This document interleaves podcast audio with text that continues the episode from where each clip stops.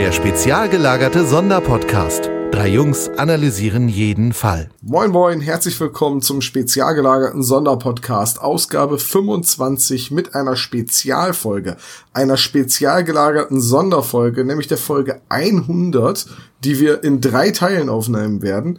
Und äh, mit wir meine ich einmal mich und meine Kollegen Olaf Hi. und Sebastian. Servus. Müssen wir jetzt Das heißt- Korken knallen lassen oder so? Weil das unsere 25. Folge ist. Ja.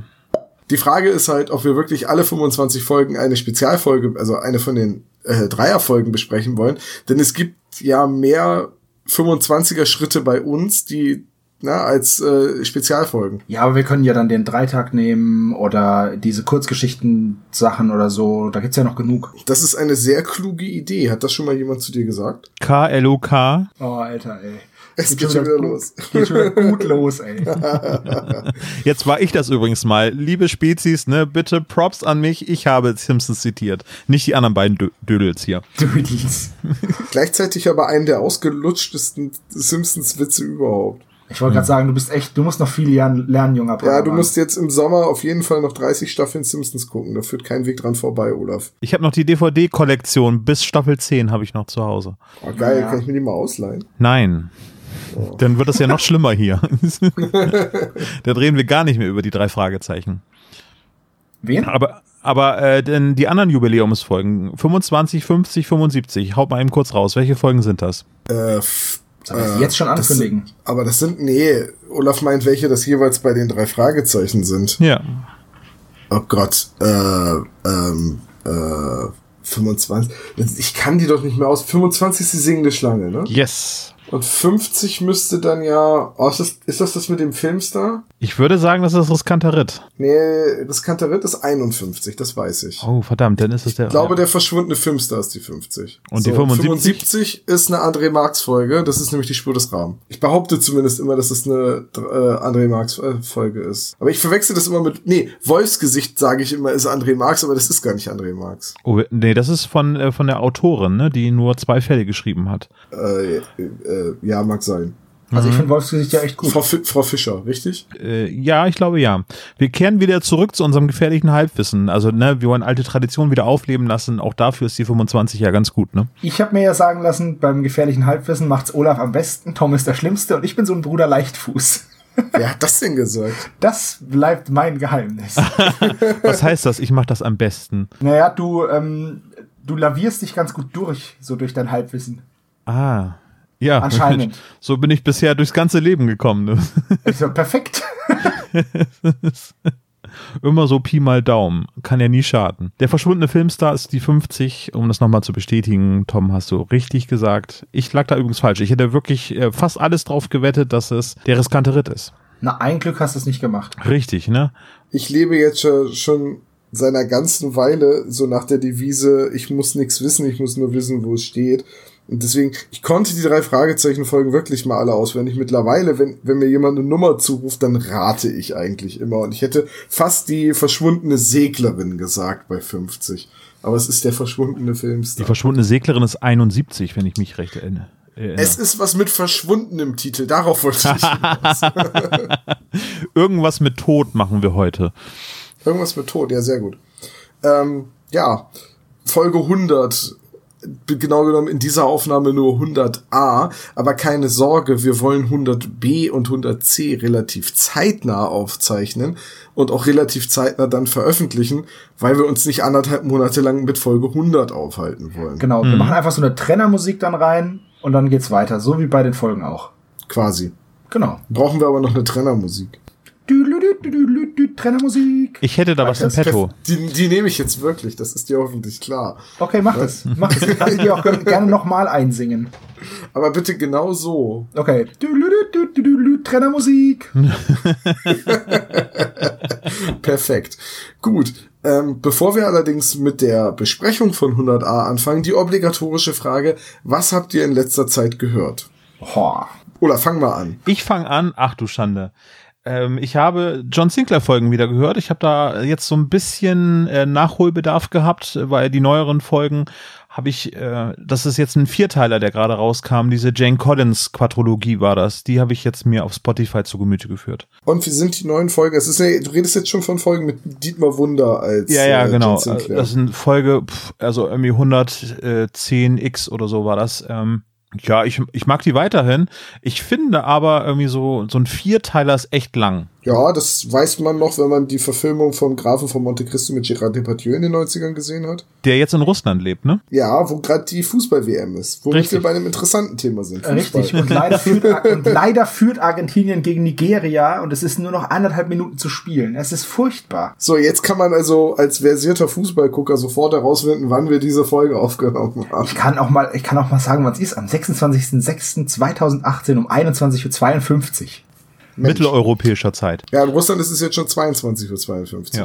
Ja, oh, Mascarano blutet. Eigentlich müsste man doch, wenn man blutet, muss man doch vom Feld, oder? Richtig. Der blutet schon die ganze Zeit. Ja, ja, ich weiß, aber Kommen wir trotzdem mal zurück zum, ähm, was wir gehört haben. was haben wir in letzter Zeit gehört? Oder hast du noch was weiteres gehört? Äh, nee, das hat mich auch schon relativ ausgefüllt. Ich meine, der letzte Aufnahmetermin nicht noch nicht so lange her. Wir haben ja jetzt ein bisschen die Schlagzahl, nachdem wir eine Durststrecke hatten, ein bisschen erhöht. Äh, aber ich bin da nicht zugekommen, äh, jetzt noch viel anderes zu hören. Aber ich denke, vier Folgen John Sinclair, irgendwie, das, äh, Das läppert sich auf jeden Fall. Ja. Also verdient, verdient hast du dir dieses, was hast du eigentlich gehört? Ja. Sebastian, was hast du eigentlich gehört? Hast du dir das auch so verdient wie Olaf? Ziemlich viel.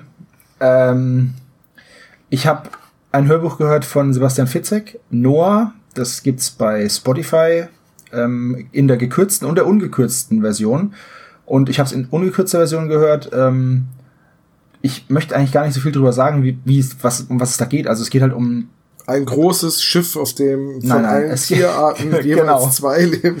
genau, und die- Geschichte des, des der Inzest, nein, äh, es geht um einen Mann, der sein Gedächtnis verliert, eine Familie in, auf den Philippinen, einen Großindustriellen und Verstrickungen. Also ich möchte gar nicht so viel sagen, weil ähm, dieser, dieser Gedächtnisverlust des Protagonisten äh, ist halt maßgeblich und da, entwickelt sich halt die Geschichte und deswegen wäre es jetzt blöd, wenn ich auch nur irgendwas sagen würde, weil dann, dann hätte man nicht diesen Ui-Effekt.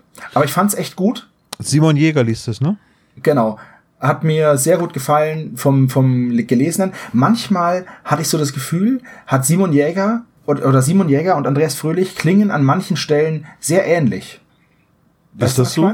Ja, Ja. also wenn man, wenn man nicht als Bob Andrews, sondern als, weiß ich nicht, wenn er. Gollum zum Beispiel. Genau, als Gollum zum Beispiel ist es ganz klar. oh Mann, ey. Nee, natürlich nicht.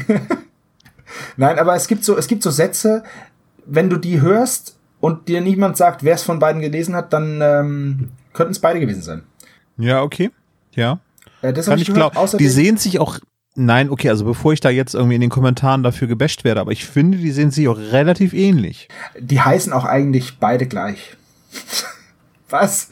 Na, äh, keine Ahnung. Und dann habe ich noch gehört, äh, die neueste Folge von TKKG, äh, Teuflische Kaffeefahrt, ist die 205. Denn wir wurden in den Kommentaren darauf hingewiesen, dass ja einer von uns wenigstens noch TKKG hört, das bin, das bin ich.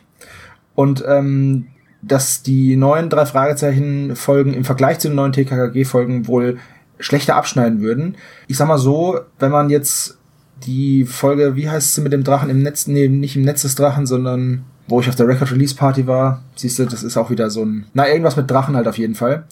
Im Bann des Drachen. Im Bann des Drachen, genau.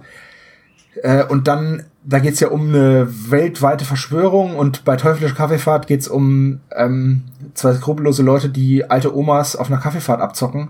Also TKG backt da kleinere Brötchen und macht da etwas realistischere Fälle. Man, es ist nicht von der Hand zu weisen, dass es dann doch. Also ich kann es schon verstehen, wenn man sagt, die neuen drei Fragezeichen-Folgen stinken im Vergleich zu den TKG-Folgen den neuen ein bisschen ab. Einfach weil es halt geerdeter ist bei TKKG. Tatsächlich. Also wenn man das mal, das muss man jetzt tatsächlich mal so sagen. Früher war ja eher TKKG das Unrealistische. Da wurde sich auf jeden Revolver schwingenden Typen mit Karate draufgehauen und äh, jetzt ist das aber nicht mehr so. Finde ich eine schöne Entwicklung, die die Aha. Serie. Das heißt also, das ist heute für dich die letzte Folgenbesprechung drei Fragezeichen, weil du jetzt. Und eine Ankündigung, ich mache den TKKG-Podcast. Nein, Quatsch. Zusammen mit Tom. Was? Nein, bitte nicht. Nein, äh, Quatsch. Wie, wie heißt der dann? Profis in Spee, der Podcast? Genau. Das wäre echt ein guter Name. Äh, okay, gut. verdammt, wir haben einen Namen. Guck mal bitte nach, ob die Domain noch frei ist. Wenn ja, müssen wir das machen. Ist schon alles gesichert. Sehr gut. Morgen Sehr kommt die Folge raus. Perfekt. Wir fangen natürlich an mit das Geheimnis um TKKG. Es ist eine Folge, ist eigentlich Folge null noch vor ähm, Wer schnappt die Millionendiebe oder wie die heißen oder das ja. Also nein, Quatsch. Ich habe die Folge gehört, ich fand sie gut. Und ich habe natürlich wieder einen Musiktipp. Ja, ich bitte, ich habe nur einen Musiktipp, wie Okay, immer. kennt ihr das, wenn man ein Album hört oder eine Band hört in der Jugend und dann vergisst man diese Band ein bisschen, obwohl man die Alben hat, aber man hört sie immer nicht, weil man denkt, ja, habe ich erst letztens gehört, habe ich erst letztens gehört und zack, sind 15 Jahre rum. Ja, das nennt sich die Offspring-Syndrom. Genau, und das gleiche ist mir passiert mit Ska P. Das sind diese kleinen Brote mit so einem Spieß drin, ne? ja, genau. Genau. Äh, und die Vorband bei den Konzerten war immer Hors d'oeuvre, glaube ich. Ist eine französische Punkband, aber die sind nicht gut. Skapé, den Namen habe ich, glaube ich, seit der 10. Klasse nicht mehr gehört. Das müsste jetzt so 15 Jahre her sein. Also, um zurückzukommen zu Ska P. Ähm, das ist die deutsche Aussprache. Das ist eine Ska-Band aus ähm, Spanien und ich habe mir sagen lassen, dass das ein Wortspiel ist zwischen der ähm, Musik Richtung Ska und diesem P, dass das auf ähm, Spanisch Escape ausgesprochen wird und halt Flucht bedeutet. Weiß ich nicht, ob das stimmt. Aber ich habe das Album Planeta Escoria gehört und ähm, Escoria oder beziehungsweise Planeta Escoria heißt Planet Abschaum, wenn ich das richtig in Erinnerung habe. Und ein ja, ganz hervorragendes Album. Ähm, wenn man so ein bisschen sprachbegabt ist, versteht man sehr, sehr viel von den Texten. Die Musik ist super, ähm, ist was Politisches dabei, es sind, es werden Themen behandelt, wie zum Beispiel Stierkampf ähm, und wie, wie schlimm das halt einfach ist und was das für, ein, für eine bescheuerte Tradition ist und lauter so Sachen eben. Ähm, eine absolute Empfehlung und ich überfall damit jetzt meine beiden Kollegen. Ich habe, ähm, wenn ihr das jetzt hier hört, dann wird es, wird es passiert sein. Ich habe eine Playlist angelegt ähm, bei Spotify, die wird dann, die werde ich dann öffentlich machen und da sind alle unsere Musiktipps drin. Und eventuell mache ich noch eine zweite, wo wir unsere Hörbuchtipps oder was wir gehört haben reinstopfen. Und ähm, ja, dann den Link dazu packen wir dann in die Show Notes. Ich habe jetzt mal so einen Arbeitstitel spezial gelagert, empfiehlt. Und da sind jetzt zum Beispiel schon die Empfehlungen vom letzten Mal drin, aber ich muss noch äh, das ganze andere Zeug reinpacken, was, ich, was wir noch so empfohlen haben oder gehört haben. Fand ich eine ganz gute Idee, habe ich aber noch keinem erzählt.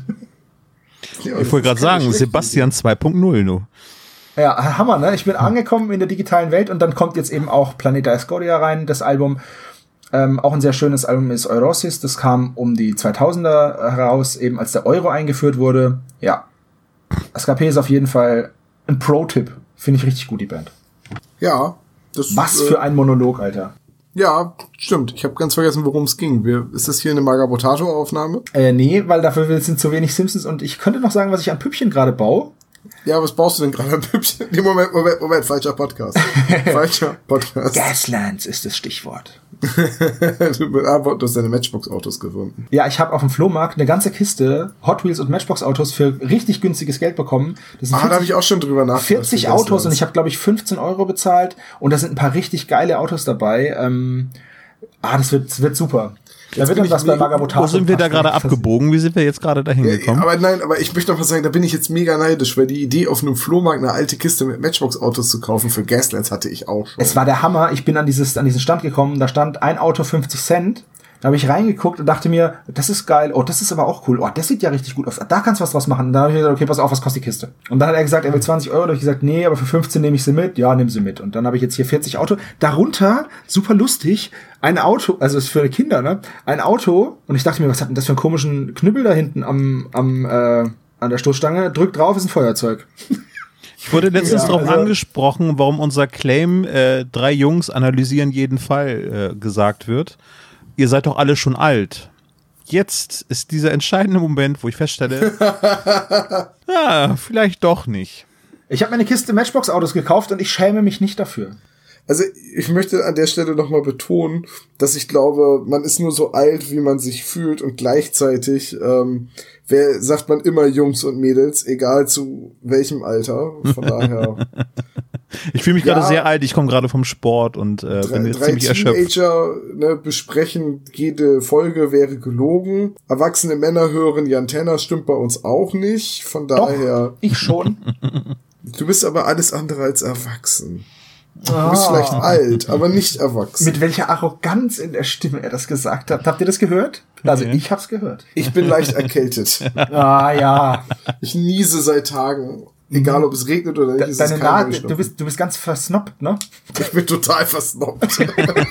Ja, aber ein kleiner Dämpfer übrigens. Ähm, wir wurden angeschrieben, äh, dass äh, wir äh, Besuch kriegen auf der Hörmich und dass sie uns äh, oder dass äh, sie sich freuen, uns mal zu sehen. Wobei das ja die Illusion zerstören würde. Also da hat sich wohl jemand mal unser Foto angeschaut auf unserer spezialgelagert.de Seite. Gesehen. Und hat dann gesagt, dass die. Illusion. Ja, dass die wo, wo ich hier Illusionen denke, so, ist, soll ich jetzt ja lachen oder weinen? Ich saß da so und dann so, ja, jetzt sind alle meine Illusionen kaputt. Und ich so, oh Gott, wie das klingt so. Ich habe drei muskelbepackte, attraktive Kalendermodels erwartet und dann habe ich euch bekommen. Zwei Trolle und ein Hobbit. So las ich die Anmerkung, wo ich auch gesagt habe, so, ja, vielen Dank auch. ja, das musste mit viel Alkohol wieder irgendwie. Ich bin ja froh, dass ich ja, wobei, das Foto ist von mir ist ja da, scheiße. Sonst hätte ich gesagt, ja, meine Illusion kann ich aufrechterhalten, bis zum nächsten Jahr zumindest, aber nee, wird nix. Nee, nee, das Foto von dir von der letzten Hör mich ist da. Ja, Ja, wir können ja Christian sagen, dass er äh, Tom oder ist oder Sebastian. Wir können ja Sebastian jetzt einfach durch Christian ersetzen, der ist ja da. Ja, stimmt. Oh ja, das ist eine super Idee. Der hat auch viel mehr Ahnung von den drei Fragezeichen als du. Säcke. So, ähm, nichtsdestotrotz möchte ich auch noch sagen, was ich in letzter Zeit so gehört habe. Ich brenne drauf. ja, Ko- Komische bin, Musik. Ja, sehr richtig. Ähm, ich bin nicht dazu gekommen, Hörspiele zu hören, einfach weil die WM angefangen hat und ich die meiste Zeit, wenn ich zu Hause bin und Zeit habe, eher Fußball gucke, Ja, es geht mir immer so. als dass ich Hörspiele höre. Aber ich habe eine Band entdeckt, die am 1. Juni 2018 ihr neues Album rausgebracht hat, die ich vorher nicht kannte, die ich, als ich sie auf Bildern gesehen habe, bevor ich sie gehört habe, sehr, sehr misstrauisch beugt habe. Ich glaube, ich weiß, ähm, was du meinst. Ja, ich bin ja, ich bin ja dafür bekannt, einen etwas schrägen Musikgeschmack zu haben. Und jetzt kommt von mir etwas, was nahezu mainstreamig ist. Und zwar die Band Ghost um den äh, schwedischen Texter, Musiker, Multiinstrumentalisten Tobias Forge. Ähm, das So ist, super. das ist eine schwedische Doomsday Metal Band, die wirklich alles ist, aber nicht Metal. Also Ja. es ist nicht, es ist nicht dieser klassische Metal, den man in den letzten Jahren irgendwie erwartet, wenn man von Metal redet. Es ist äh, kein Growling, es ist kein Double Bass, es ist äh, nicht hart, es ist nicht schnell gespielt, es ist eigentlich total poppige Musik. Ja, total. Ähm, gerade das, gerade das neue Album enthält sehr viele Balladen. Es ist sanft gespielt, es setzt sehr viel Orgel ein, es ist ein sehr klarer, sehr weicher Gesang. Das, was allerdings Doomsday an der Band ist, sind die Texte.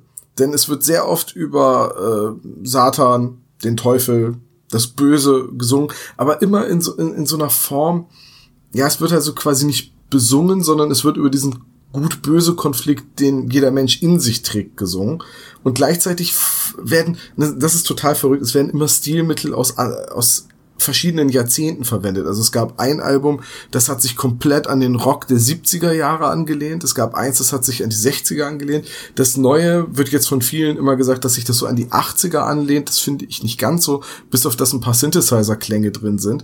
Aber es wird halt viel mit Orgel gemacht. Man hat immer so das Gefühl, man hört eine Metal-Version von Deep Purple, den Eagles, Iron Butterfly. Es ist, es ist ganz, ganz skurrile Musik, die aber furchtbar schnell ins Ohr geht und mich seitdem nicht mehr verlassen hat. Also es ist, es, der, der Ohrwurm wechselt wirklich im Stundentakt und ich, ich kriege diese Musik nicht mehr aus meinem Kopf. Year Zero finde ich richtig gut.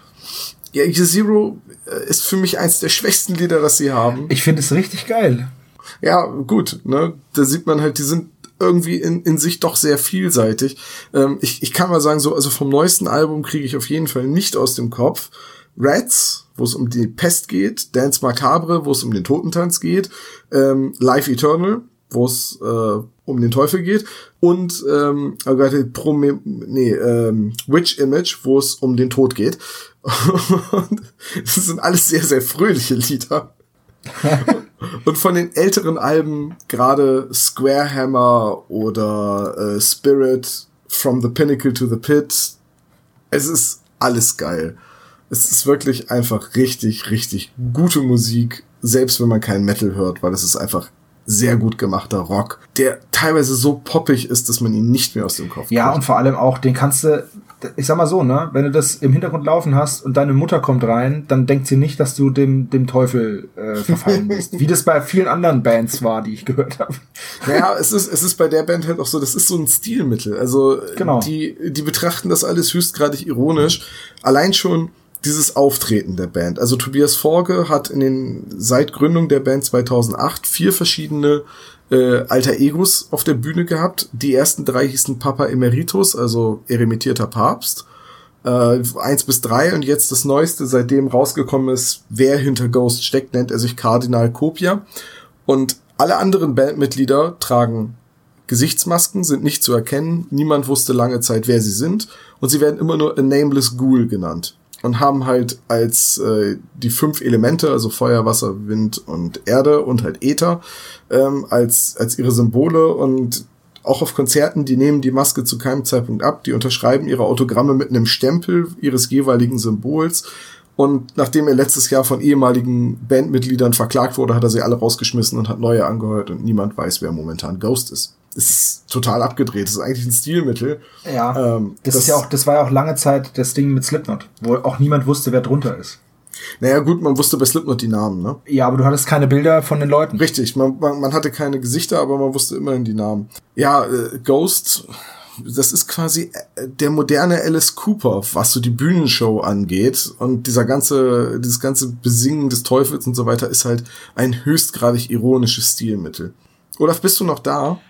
Ich wollte es gerade sagen. Ja, ja, äh, nicht meins, glaube ich, aber. Hör's, hör Ich wollte gerade sagen, erst Ja, mal ja. reinhören, bevor du Nein, sagst, also ich wollte sagen, ich habe es noch nicht gehört, deswegen, also ich bin sehr offen, wenn was du mehr Musik so, angeht. wenn du mehr so Reinhard May-Hörer bist, dann wirklich nicht. Äh, Westernhagen und Grönemeyer auch nicht, aber. Wobei Reinhard ähm, May echt ganz gute Lieder hat. Also über den Wolken kenne ich. Ach Gott. Das ist das Schwächste von ihm. Das mag sein. Heieieiei, okay. Ich, ich höre mal rein. Ich werde auf jeden Fall die, äh, die Playlist abonnieren. Ja, mach und, das mal. Und du musst sowieso die Videos, die du hier in die Shownotes packst, die musst du dir dann auch anhören. Ich weiß nicht, ob sonst noch jemand unsere Shownotes anklickt. Äh, Ich weiß es auch nicht. Wir geben uns immer sehr viel Mühe mit dem Recherchieren der Shownotes. Also das ist auch beim Schneiden immer, immer wenn was erwähnt wird im Schnitt, was irgendwie eine Anspielung auf einen Film, eine berühmte Person, ein Buch, ein Hörbuch, ein Hörspiel, eine Folge aus den Simpsons, wie auch immer ist, mache ich immer Pause beim Schnitt. Guck, ob ich online was dazu finde und wir verlinken das immer. Das findet ihr unter den Folgen, wenn ihr bei uns auf der Seite seid, als Linksammlung würde mich mal interessieren, wie viel das genutzt wird. Also gerade wenn wir irgendwie eine Szene aus der nackten Kanone ansprechen, dann ist das manchmal wirklich Arbeit, dann auf YouTube genau diese eine Szene zu finden. Du hast da was am Mundwinkel, Tom. Ich stehe auf Safer Sex. Das ist eine der geilsten Szenen überhaupt. Wie da einfach dieses Hähnchenbein ins Bild fällt. Was nicht eine Banane, aber naja. Nee, Ja. das war so ein, so ein Stück Fleisch. Du hast das, recht. Ne? Das, nee, Olaf hat recht, das war eine halbe Banane. Na, wir werden es wir werden's euch in die Shownotes packen. Ja. Ja, Frank, gib mir die Urinprobe, bevor du sie ganz austrägst. Ich bin Ed. aber so geht es genau. Ja, kann man immer noch gucken übrigens. Police Gut. Squad war auch sehr gut. Das ist äh, die Serie davor gewesen. das habe ich schon öfters gehört. Die wollte ich immer noch mal nachholen. Deswegen. War das nicht Ja. das, wo sie dann auch immer dieses Standbild hatten und dann zum Schluss sich einer bewegt hat und so? Ja, ja, genau, wo das immer mit dem Ah, das Standbild war endet, so weil das gut, damals ein ey. beliebtes Stilmittel war und die, die sind einfach immer nur stehen geblieben. Ja. Genau. Und haben das dann irgendwie ruiniert. Es ist Zucker, Abraham Zucker gewesen, ne? Die, die das gemacht haben. So, wir sind, glaube ich, ganz gut warm gequatscht. Das heißt, äh, wir können in Medias Res gehen, was gleichzeitig übrigens auch äh, ein äh, Format auf dem Deutschlandfunk ist. Medias Res. Es gibt bestimmt auch eine Death Metal Band, die so heißt. Garantiert. Äh, und einfach mal über äh, die Folge reden, über die wir eigentlich reden wollten. Zumindest als wir vor 25 Minuten mit der Aufnahme hier angefangen haben. 26. Das ist doch Quatsch, das braucht doch kein Mensch. Olaf hat schlechte Laune erzählt mit. Ist mir egal, heute hast ja du gute Laune. Ja, Nur- vielleicht nur ich kriegen wir es irgendwann fröhlich. noch mal hin, dass wir alle drei gute Laune haben. An mir liegt, an mir liegt's nicht. Hm, hm. Ich Ist bin klar. immer gut drauf. Jetzt muss er Ja, wieder einen also- Downer reinhauen, ne, Sebastian? Was denn für ein Downer? Wisst ihr, was ein wirklicher Downer ist? Hm? Wir müssen das nächste Mal über eine Fußballfolge reden. Ja, aber übrigens, es sieht gerade sehr, sehr eng aus mit dem Voting. Also noch Geil, ist da nichts beide in hören. trockenen Tüchern. gut. Ne? Ich hoffe, dass das Fußballphantom gewinnt. Ich, ich, ich will noch mal Fußballphantom. Das ist wahrscheinlich durch, wenn wir hier fertig sind. Egal. Hundertprozentig ist es dann durch. Dann hoffe ich, dass ich jetzt Fußballphantom gewonnen habe. Super. Ich freue mich jetzt schon mal im Voraus. Hm. Aber also wir haben ja erstmal heute die 100a. Wollen wir, bevor wir über die Folge reden, äh, Sebastian einmal den Klappentext einlesen lassen? Sehr gerne. Ein seltsames Rätsel und ein unbekannter Anrufer. Die drei Fragezeichen haben alle Hände voll zu tun. Wer oder was verbirgt sich hinter dem geheimnisvollen Namen Sphinx? Alle Fäden laufen auf der Montana zusammen, einem Schiff, auf dem der neueste Fall für Justus, Peter und Bob eine dramatische Wendung nimmt. Das ist aber ja auch falsch, ne? Ja, die Montana hat ja gar nichts damit zu tun, aber das macht nichts. Es läuft auf der Explorer zusammen. Und Richtig. auch da läuft nicht wirklich was zusammen, da wird nur Peter abtransportiert mit der, mit der Explorer. Also ist ja, Ja, wahrscheinlich wollte man die Bakatau und alles hier noch nicht vorwegnehmen. genau, Ja. man nennt es Toteninsel und dann will man die Insel nicht erwähnen. Egal. Nein, vorwegnehmen. Erwähnen schon, nur nicht vorwegnehmen. Ähm, ja, es, ich muss ja sagen, es ist äh, hier schon eigentlich ein ganz schöner Klappentext, weil er macht Lust auf mehr, er verrät nicht zu viel und insgesamt ist die 100 einfach eine Folge, die, das ist ja quasi Fanservice bis zum Schluss. Ja. Also so habe ich sie zumindest wahrgenommen.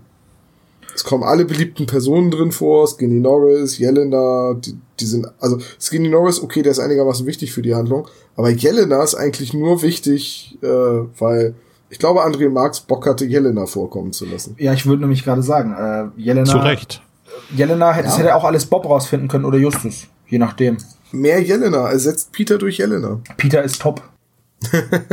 Tolle Figur, tolle Sprecherin, darf gerne öfters auftreten. Ja, richtig. Dass sie jetzt so ein bisschen raus ist seit, ich weiß nicht, der letzte Auftritt war 125? Der letzte Ja, Auftritt, ich nein, nein, nein, der letzte Auftritt war tödliches Eis, 142. Stimmt. Ja. Ja. Sie war jetzt insgesamt auch in sieben Fällen, ne? Mhm. Bringt ihr die zusammen? Oder soll ich es euch Also, sagen? äh, Botschaft von Geisterhand. Äh, äh, hier Musik des Teufels.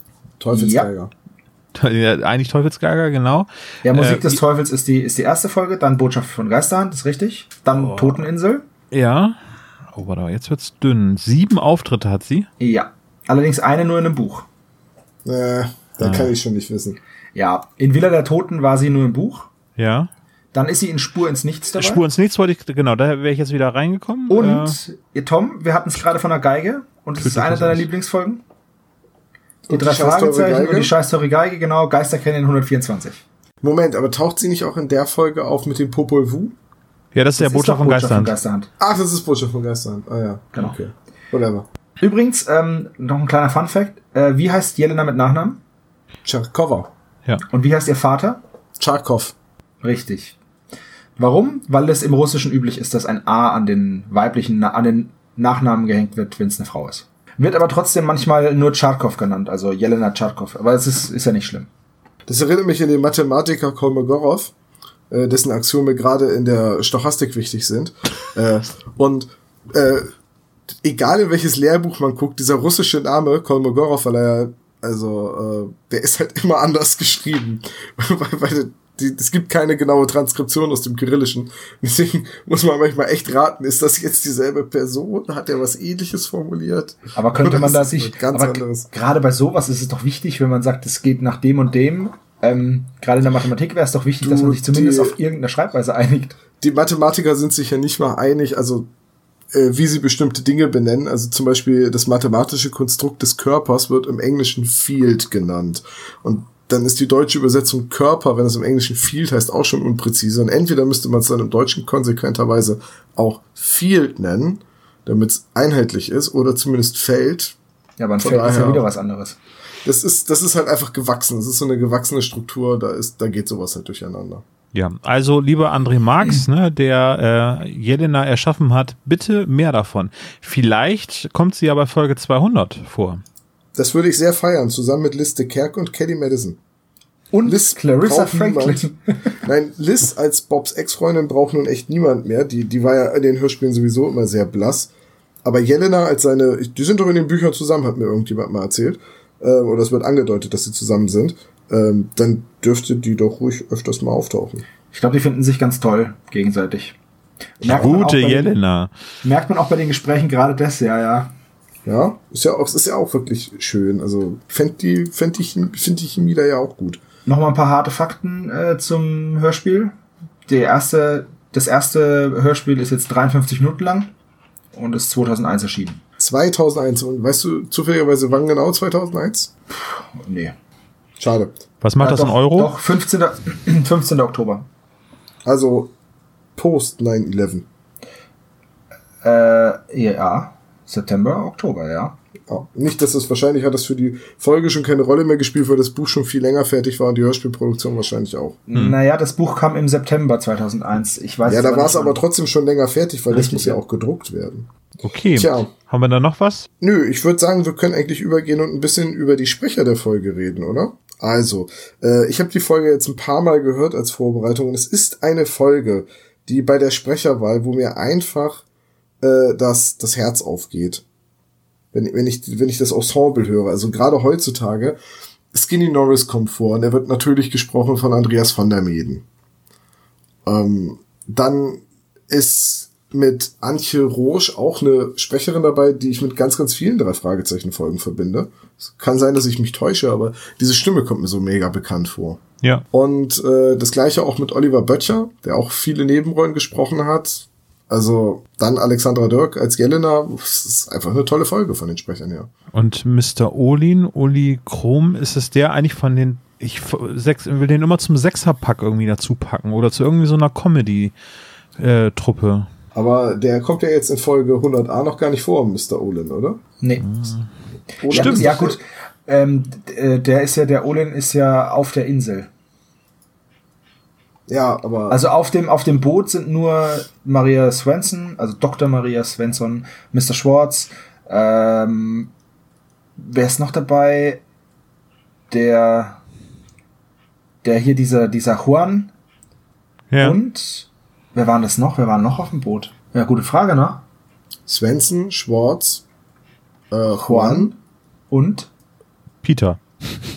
nein, Nee, es sind, es sind ja vier. es sind vier. Ich glaube, der vierte. War Olin doch dabei? Nee, Olin ist doch der schon, der schon auf der Insel ist, der die Bombe da scharf macht dann am Ende. Ja, Olin ist der Computerexperte, ja. Ja. Hm. Nee, ich komme gerade auch nicht drauf. Es müssen aber vier sein. Svensson, Schwartz. Komme ich gerade nicht drauf. Äh, übrigens, äh, Uli Krom ist halt ein ganz bekannter Schauspieler aus diversen Krimiserien.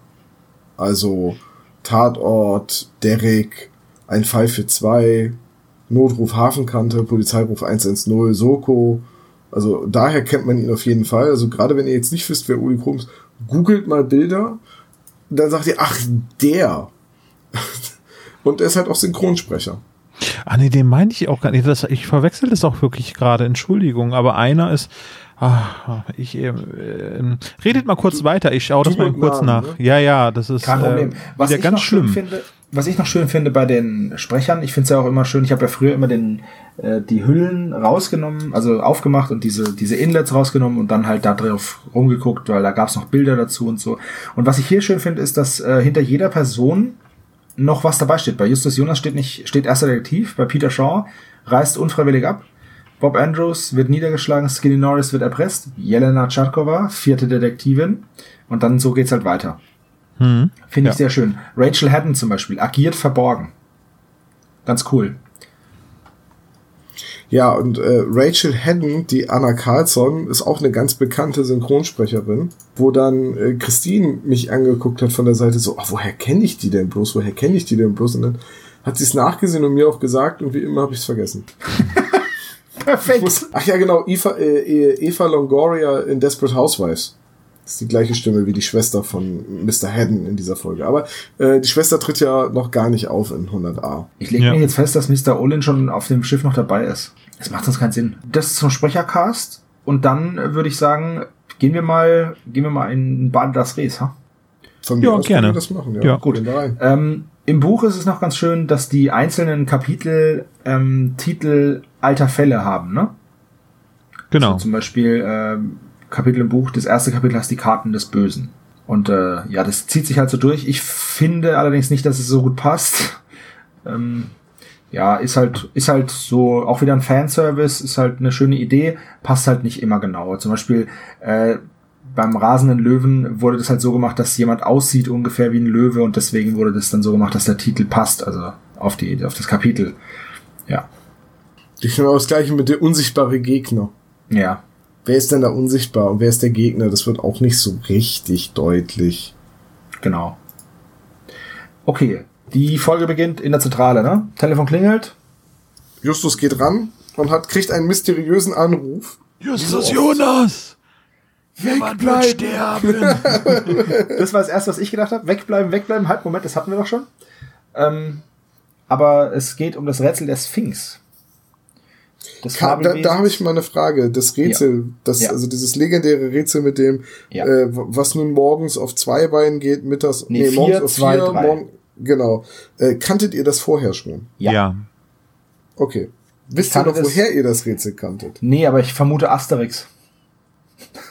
Puh, das Ich weiß kann tatsächlich sein. Ich glaube nämlich, dass da irgendwie sowas mal kam, aber ich bin mir nicht mehr ganz sicher. Bei Asterix und ist bei Cleopatra oder? Ich, ich weiß es nicht, aber ich, ich kenne es nicht aus ähm, einem, sage ich mal, einem seriösen Medium. Sondern ich kenne es irgendwo aus so einer Unterhaltungsgeschichte, aber nicht von den drei Fragezeichen, weil ich kannte das Rätsel des Sphinx schon vor Folge 100. Darf ich dich mal dran erinnern, dass Asterix wohl sowas von historisch korrekt ist? Absolut. Alleine diese Flügel am Helm sind schon sind schon super. Findet man ganz oft auch Helme äh, mit Hörnern dran, findet man ganz oft bei den Wikingern. Ja, oder halt auch allein schon, allein schon wie der Tee nach England gekommen ist oder wie man einen Kuchen richtig vergiftet in Asterix bei Cleopatra. Oh, dieses wunderschöne Lied. Ja, ich werde es hier jetzt verlinken. Nur oh ja, deswegen habe ich es bitte, das erwähnt. ist ein wunderbares Lied. Nur deswegen habe ich es erwähnt. So, ähm, Äh, ich ja. glaube aus dem Rollenspiel. Du kennst es aus dem Rollenspiel. Ja, ich glaube, dass einfach mal, also ich, da war, als ich Sch- Schüler war, mir, mir das noch nicht so geläufig war, ich glaube, das hat dann irgendeiner meiner Spielleiter von damals mal eingebaut. So, da war es dann ein Manticore und äh, der Laute spielte, Wahrscheinlich, ja. Augenzwinkern an alle DSA-Urgesteine Ja. und äh, der hat dich dann erwürgt, weil du die Antwort nicht wusstest. Ja, genau. Was hängt an der Wand und gibt jeden die Hand? Das war auch so ein weiteres Rätsel. Äh, was hängt, was hängt denn an der Wand und gibt jedem die Hand? Lass mich kurz überlegen.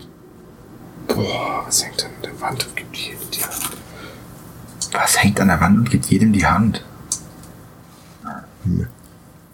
Na, soll ich auflösen? Ja, Die. Türklinke? Nee, äh, ein Handtuch. Ah.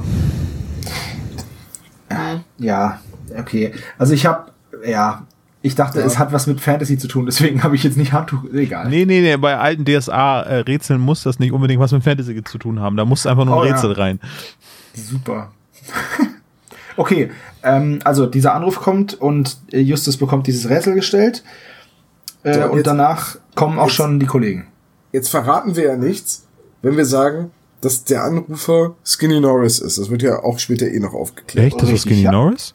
Aber ist das wirklich die Stimme von Andreas von der Meden? Habt ihr das erkannt? Ja. Ich habe jetzt, ich hab jetzt natürlich ganz bewusst drauf gehört und ich habe es nicht rausgehört. Genau, beim ersten Mal habe ich es nicht erkannt. Ich habe die Folge ja auch schon lange Zeit davor nicht mehr gehört und dann äh, war das so, ah ja, okay, stimmt, da war was, aber ich wusste nicht mehr, was war.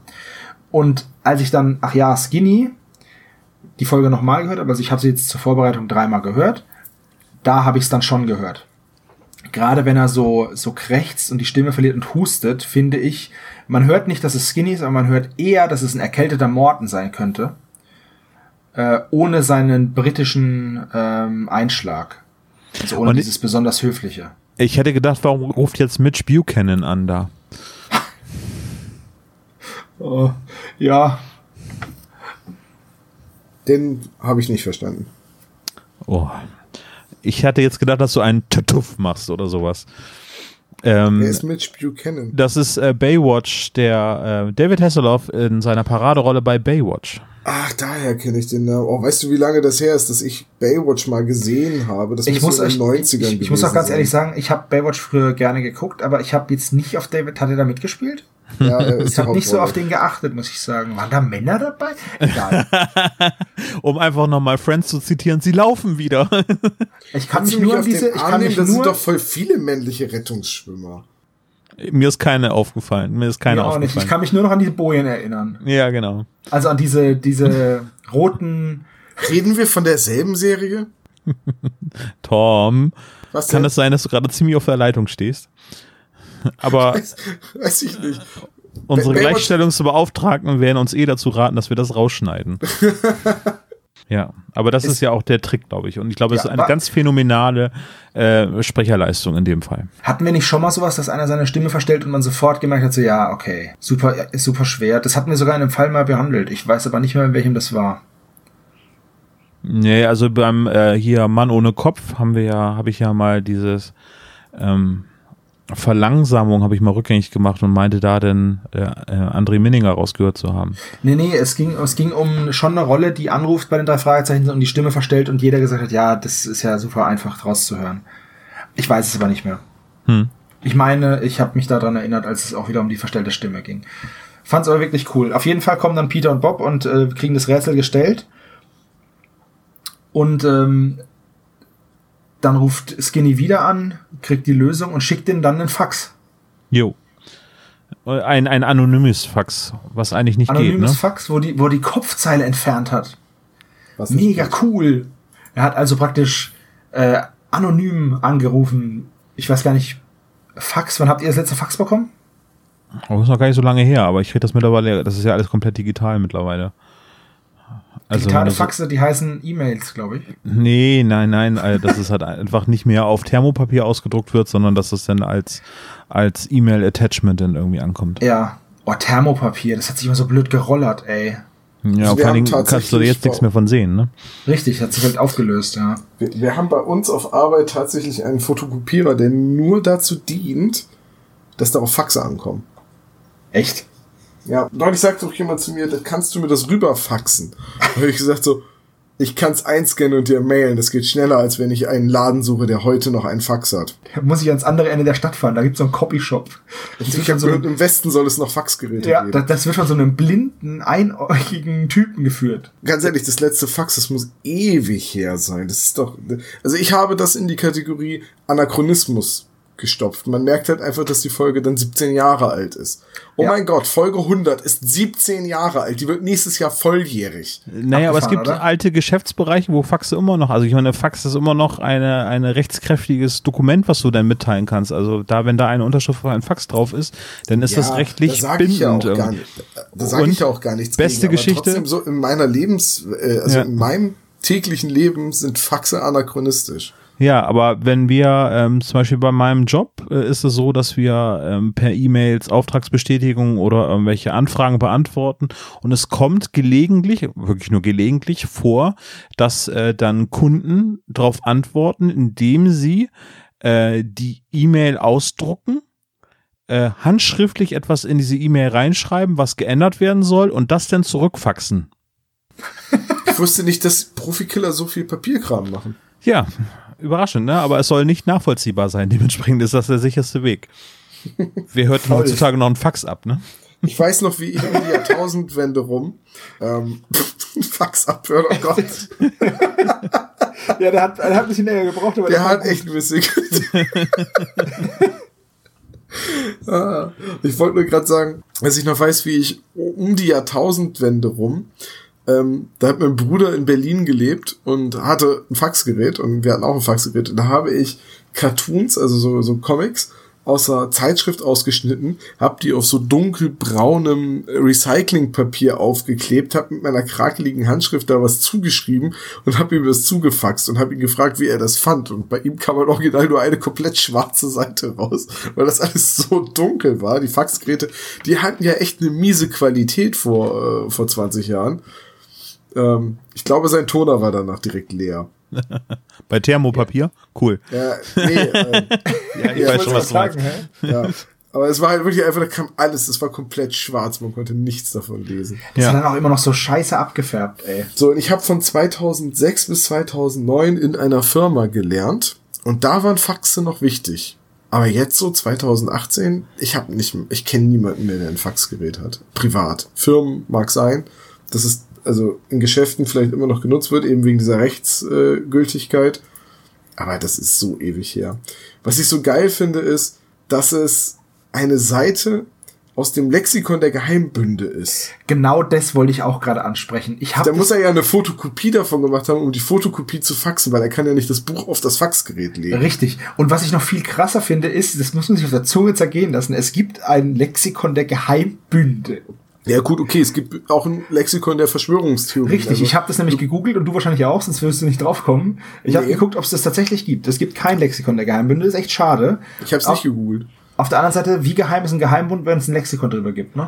Okay, ja, da fällt mir gerade ein, gibt's das da... Das geht halt dann in die Richtung der Mythen, so wie bei den Illuminaten oder so. Die gibt's ja wirklich. Ja, die gab es wirklich. Ja, was wolltest du sagen, Olaf? Ähm, ich wollte gerade darauf hinaus, es ist, glaube ich, noch ähm, ein, kommt es vielleicht nochmal wieder vor, das Buch der Geheimbünde, weil ich erinnere mich doch an, an diese Universitätsfolge. Moment, äh, die geheime Treppe heißt sie, glaube ich. Nee, die geheime Treppe ist die Folge mit dem Typen, der entführt wird und dem Tempelritter. Ja, das meine ich doch. Und dass sie deswegen, äh, weil sie ja noch nicht wissen, dass es ein Tempelritter ist, dass sie da denn in dem Buch der Geheimbünde nachschauen? Aber sie haben das Buch der Geheimbünde ja nicht. Also da, da bin ich mir jetzt nicht sicher. Das wäre jetzt sehr, sehr gefährliches Halbwissen, weil ich die Folge mhm. nicht gehört habe. Mhm. Äh, worauf ich aber nochmal hinaus will, ist, sie kriegen diese Seite mit dem Lexikon der Geheimbünde in der es eben um die Organisation Sphinx gibt, also eine Gruppe von Archäologen und Grabschändern und, und äh, Dieben, die halt ohne offizielle Genehmigung Ausgrabungen machen und dabei Kunstschätze verschwinden. Im Endeffekt wie Tomb Raider. Ja, im Prinzip auch ein bisschen wie Harrison Ford, nur ohne das, äh, ohne den Spruch, dieser Fund gehört in ein Museum. Ähm, so. Aber dann schickt Justus, Peter und Bob los auf Recherche. Mega gut. Und statt dass die einfach gucken, ob in diesem Buch noch mehr steht oder irgendwie nach Geheimbund suchen, kommt Peter dann wieder und sagt, ich bin jetzt ein Experte in griechischer und römischer, nee, griechischer und ähm, ägyptischer. ägyptischer Mythologie. Das mal clever. Diese Recherche ist sowieso super lustig, weil ähm, Bob geht natürlich zur Zeitung, Peter geht in die Bibliothek. Großer und, Fehler. Und ja, und Justus bleibt zu Hause Natürlich, das dicke Kind bleibt daheim, ist klar. Und äh, geht ins Internet. Uh, ja. Internet 2001, heiße Scheiß. Richtig gut ist aber dann, dass er im Internet nichts findet und, und wenn er was findet, ist es äh, nicht, nicht äh, aussagekräftig. Das ist wie heute. Ja, aber 2001 war Google noch nicht so populär. Ne? Da gab es denn Yahoo oder Lycos, da findest du wirklich Boah, Lycos, ja. Do you Yahoo? das war die Werbung damals. Oh, das war schon, war schon sehr lustig. Oder du hast bei AOL so eine CD gekriegt, dass du ins Internet kannst. Da waren 50 ja. Stunden Internet drauf. Super Pizzaschneider heute. Ja, mega gut. Oder Frisbee oder so. Aber äh, sie benutzen ja auch AOL. Ne? Also ja, man hört in irgendeiner Folge hört man dieses markante Sie haben Post. Genau. Oder, oder was meinst du, ja, ne? Ja, richtig. Ja, das ist auch so dieses Sie haben Post, das war so der Ton der 90er, ne? Das äh, war. Da gab es auch diesen Film hier mit äh, Tom Hanks und Mac Ryan, E-Mail für dich. Mhm wo das halt die ganze Zeit so hören war, weil die halt so eine, sie leben in derselben Stadt oder so, ohne es zu wissen, schreiben sich gegenseitig E-Mails und haben so eine, so, so ein E-Mail-Flirt. Ist es nicht sogar, dass die sich kennen, aber nicht leiden können? Richtig, weil und er ist der Chef einer großen genau. Buchkette genau. und sie hat einen kleinen Buchladen und er ist quasi der große Kapitalist, der sie in den Ruin treibt. Oh, und dann verlieben Na, sie sich doch ineinander. Ja, und am Voll Ende wird schön. sie so eine Corporate äh, Identity Drohne und dann ist alles gerettet und der Kapitalismus hat gewonnen. ja. Eigentlich, eigentlich kannst du den Film heutzutage nicht mehr gucken. Doch, äh, heißt, heißt aber dann Tinder für dich, ne? Also. Ah, sie haben beide zeitgleich nach links gewischt. den Klappentext, den schreibst du dann, ne? ich habe noch, nie, hab noch nie Tinder benutzt. Ist es ist nach links gut oder ist das schlecht? Ich habe keine nicht. Ahnung. Okay, gut. Ja, das fragst du jetzt alt. mich? Really? Ich wollte sagen, wir sind, wir sind super alt. Ähm, sind zwei, super von, alt, ja. zwei von uns sind vergeben und äh, da wird nicht getindert. Tja. Aber immerhin weiß ich noch, was das ist. Ich kann also noch nicht ganz so schlimm um mich bestellt sein. Ähm, aber irgendwie, warte mal, ich, ich muss mal eben einmal in meine Notizen gucken, bevor wir diese äh, Szene, äh, die, diese vielen Szenen am Anfang in der Zentrale verlassen. Ähm, ja, ich möchte nämlich auch noch was sagen. Ja. Weil äh, Bob äh, sagt ja dann auch, dass sie äh, Jelena ähm, hinzugezogen hat. Die gute Jelena. Die gute Jelena. Und ich finde, Bob trollt Justus da so hart. Ja, total. Er trollt ihn einfach so hart, weil Justus sich sofort auf, so, ah, was zum Teufelsgeiger macht denn die Jelena da? Und, und Bob die, die ganze Zeit nur am feigsten, findet's richtig gut. Das fand ich eine super coole Szene, weil man hört so richtig, man kann sich da so richtig reinversetzen und sieht, wie Justus sich aufregt und sieht dann diesen verschmitzten Bob vor ihm stehen, wie er die ganze Zeit einfach nur grinst. Das ist, ich finde es super. Das, ich finde, das hört man. Okay. Ich würde mal eine Folge wirklich feiern, in der Justus gezwungen ist, längerfristig mit Jelena zusammenzuarbeiten. Wo die irgendwie zusammen gefangen sind und irgendwie so zusammen entkommen müssen oder irgendwie sowas. Und dann verlieben sie sich und Bob guckt nur in die Röhre, oder wie? Nee, es muss ja nicht unbedingt verlieben sein, aber es würde mir ja schon reichen, wenn diese beiden überdurchschnittlich intelligenten Charaktere und Alpha-Tiere äh, so etwas wie einen gegenseitigen Respekt füreinander äh, entwickeln.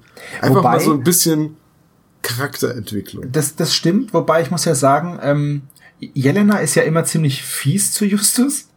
Äh, während, während, ja, während er sie einfach nur nicht dabei haben will. Ähm, aber er sagt dann auch, er erkennt auch ihre Leistung an, ne? ich weiß nicht, ist die wirklich fies? Oder sie triezt die drei halt gerne. Auch in der Folge, wo sie ihnen die Geheimbotschaft schickt mit dem, mit dem Zitronen, Ja. äh, Saft. Geheimtinte da. Da, da. da ruft sie sie ja auch an, nur um sie zu verhöhnen, weil sie es nicht geschafft haben, die Nachricht rechtzeitig zu Ich sag mal so, ne? Ähm, Justus und Jelena geben sich nicht viel. Und deswegen, Nee. deswegen kloppen die sich so. Weil Justus führt auch gerne seine Kollegen vor. Äh, Gerade jetzt zum Beispiel, bestes Beispiel, das Rätsel mit der Sphinx. Er wusste es natürlich schon. Er hat halt Ja, gut, er hat's nachgesehen, ne? Ja, er Also, hat's, aber, er, aber er wusste es schon und hat seine Kollegen trotzdem gefragt und hat ihnen nicht die Geschichte erzählt und hat gesagt, hier, und ich habe es übrigens schon gelöst, sondern er stellt sie auch wieder vor die Frage und stellt sie so ein bisschen bloß. Natürlich im Freundeskreis nicht so schlimm, aber ähm, stellt sie trotzdem ein bisschen bloß und Jelena macht das Gleiche. Also die sind sich total ähnlich.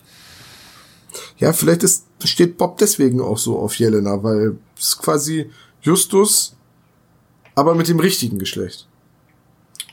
Ähm, Also aus, aus einer heterosexuellen Sicht. ich wollte gerade sagen, did you just assume my gender?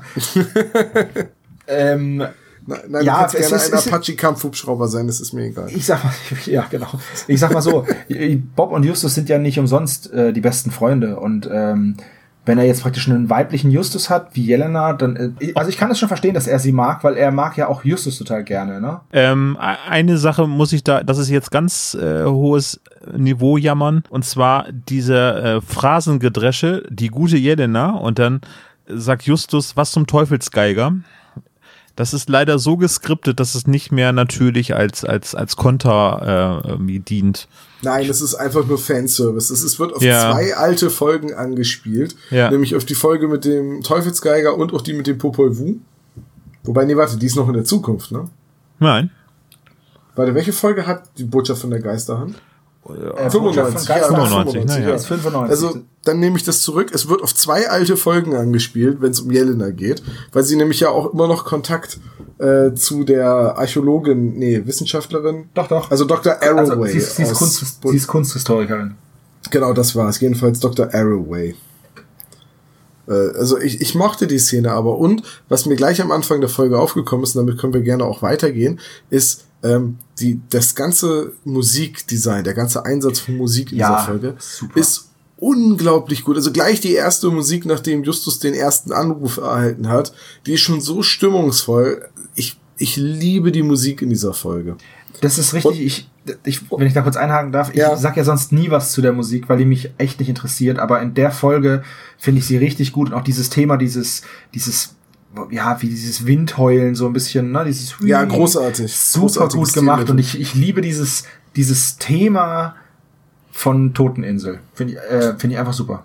Und Ja. wir hatten es schon mal, wir hatten schon mal eine äh, Diskussion über den Einsatz von Musik als oder von Soundeffekten, um irgendetwas deutlich zu machen, ähm, wie zum Beispiel als die drei sich erschrecken im Labyrinth der Götter vor der Statue, vor der ersten, die sie finden. Ja. Und das wird in dieser Folge wieder eingesetzt, nämlich als Peter wiederkommt mit leeren Händen, weil er nichts rausgefunden hat und äh, der Erzähler ähm, das sagt, also Matthias Fuchs sagt, ja, er konnte ihm schon ansehen, das und so weiter. Da wird so ein Geigenfiedeln im Hintergrund benutzt, um diese Enttäuschung auszudrücken, die Justus entwickelt. So ein ganz nerviges Geigenfiedeln. Sad Fiddle. Ja, und das ist ein, also äh, ich glaube, lächerlich wäre es geworden, wenn man so eine ähm, Tuba benutzt hätte. aber, aber so ein Geigenfiedeln war wirklich ein super äh, Stilmittel. Das hat mir unglaublich gut gefallen. Und Ja, apropos. Tuba und dass wir noch was Neues für die Shownotes haben. Super Szene Family Guy. I'm following fat guys with a tuba. Bop, bop, bop, bop, bop, bop, bop, bop. Stop it! Ja, gut. Und Äh, apropos, äh, äh, wo wir gerade über die Musik sprechen, da habe ich schon seit Ewigkeiten immer eine Randnotiz, die ich immer mal äh, verlauten lassen wollte. Und zwar, es gibt ja nicht nur die Hörspielmusik von Carsten Bohns, sondern auf Spotify findet man auch von, ähm, ich glaube, Morgenstern heißt der, ne? oder Morgenstein, äh, der äh, Mitkomponist äh, der drei Fragezeichen also bei Soundtracks. dieser Folge Morgenstern. Morgenstern, ne? Ja, genau. Äh, den findet man auch auf Spotify und da gibt es halt äh, Musik der drei Fragezeichen auch zum, zum, zum Hören. Und das wird natürlich auch in der Spotify-Playlist sein. Richtig.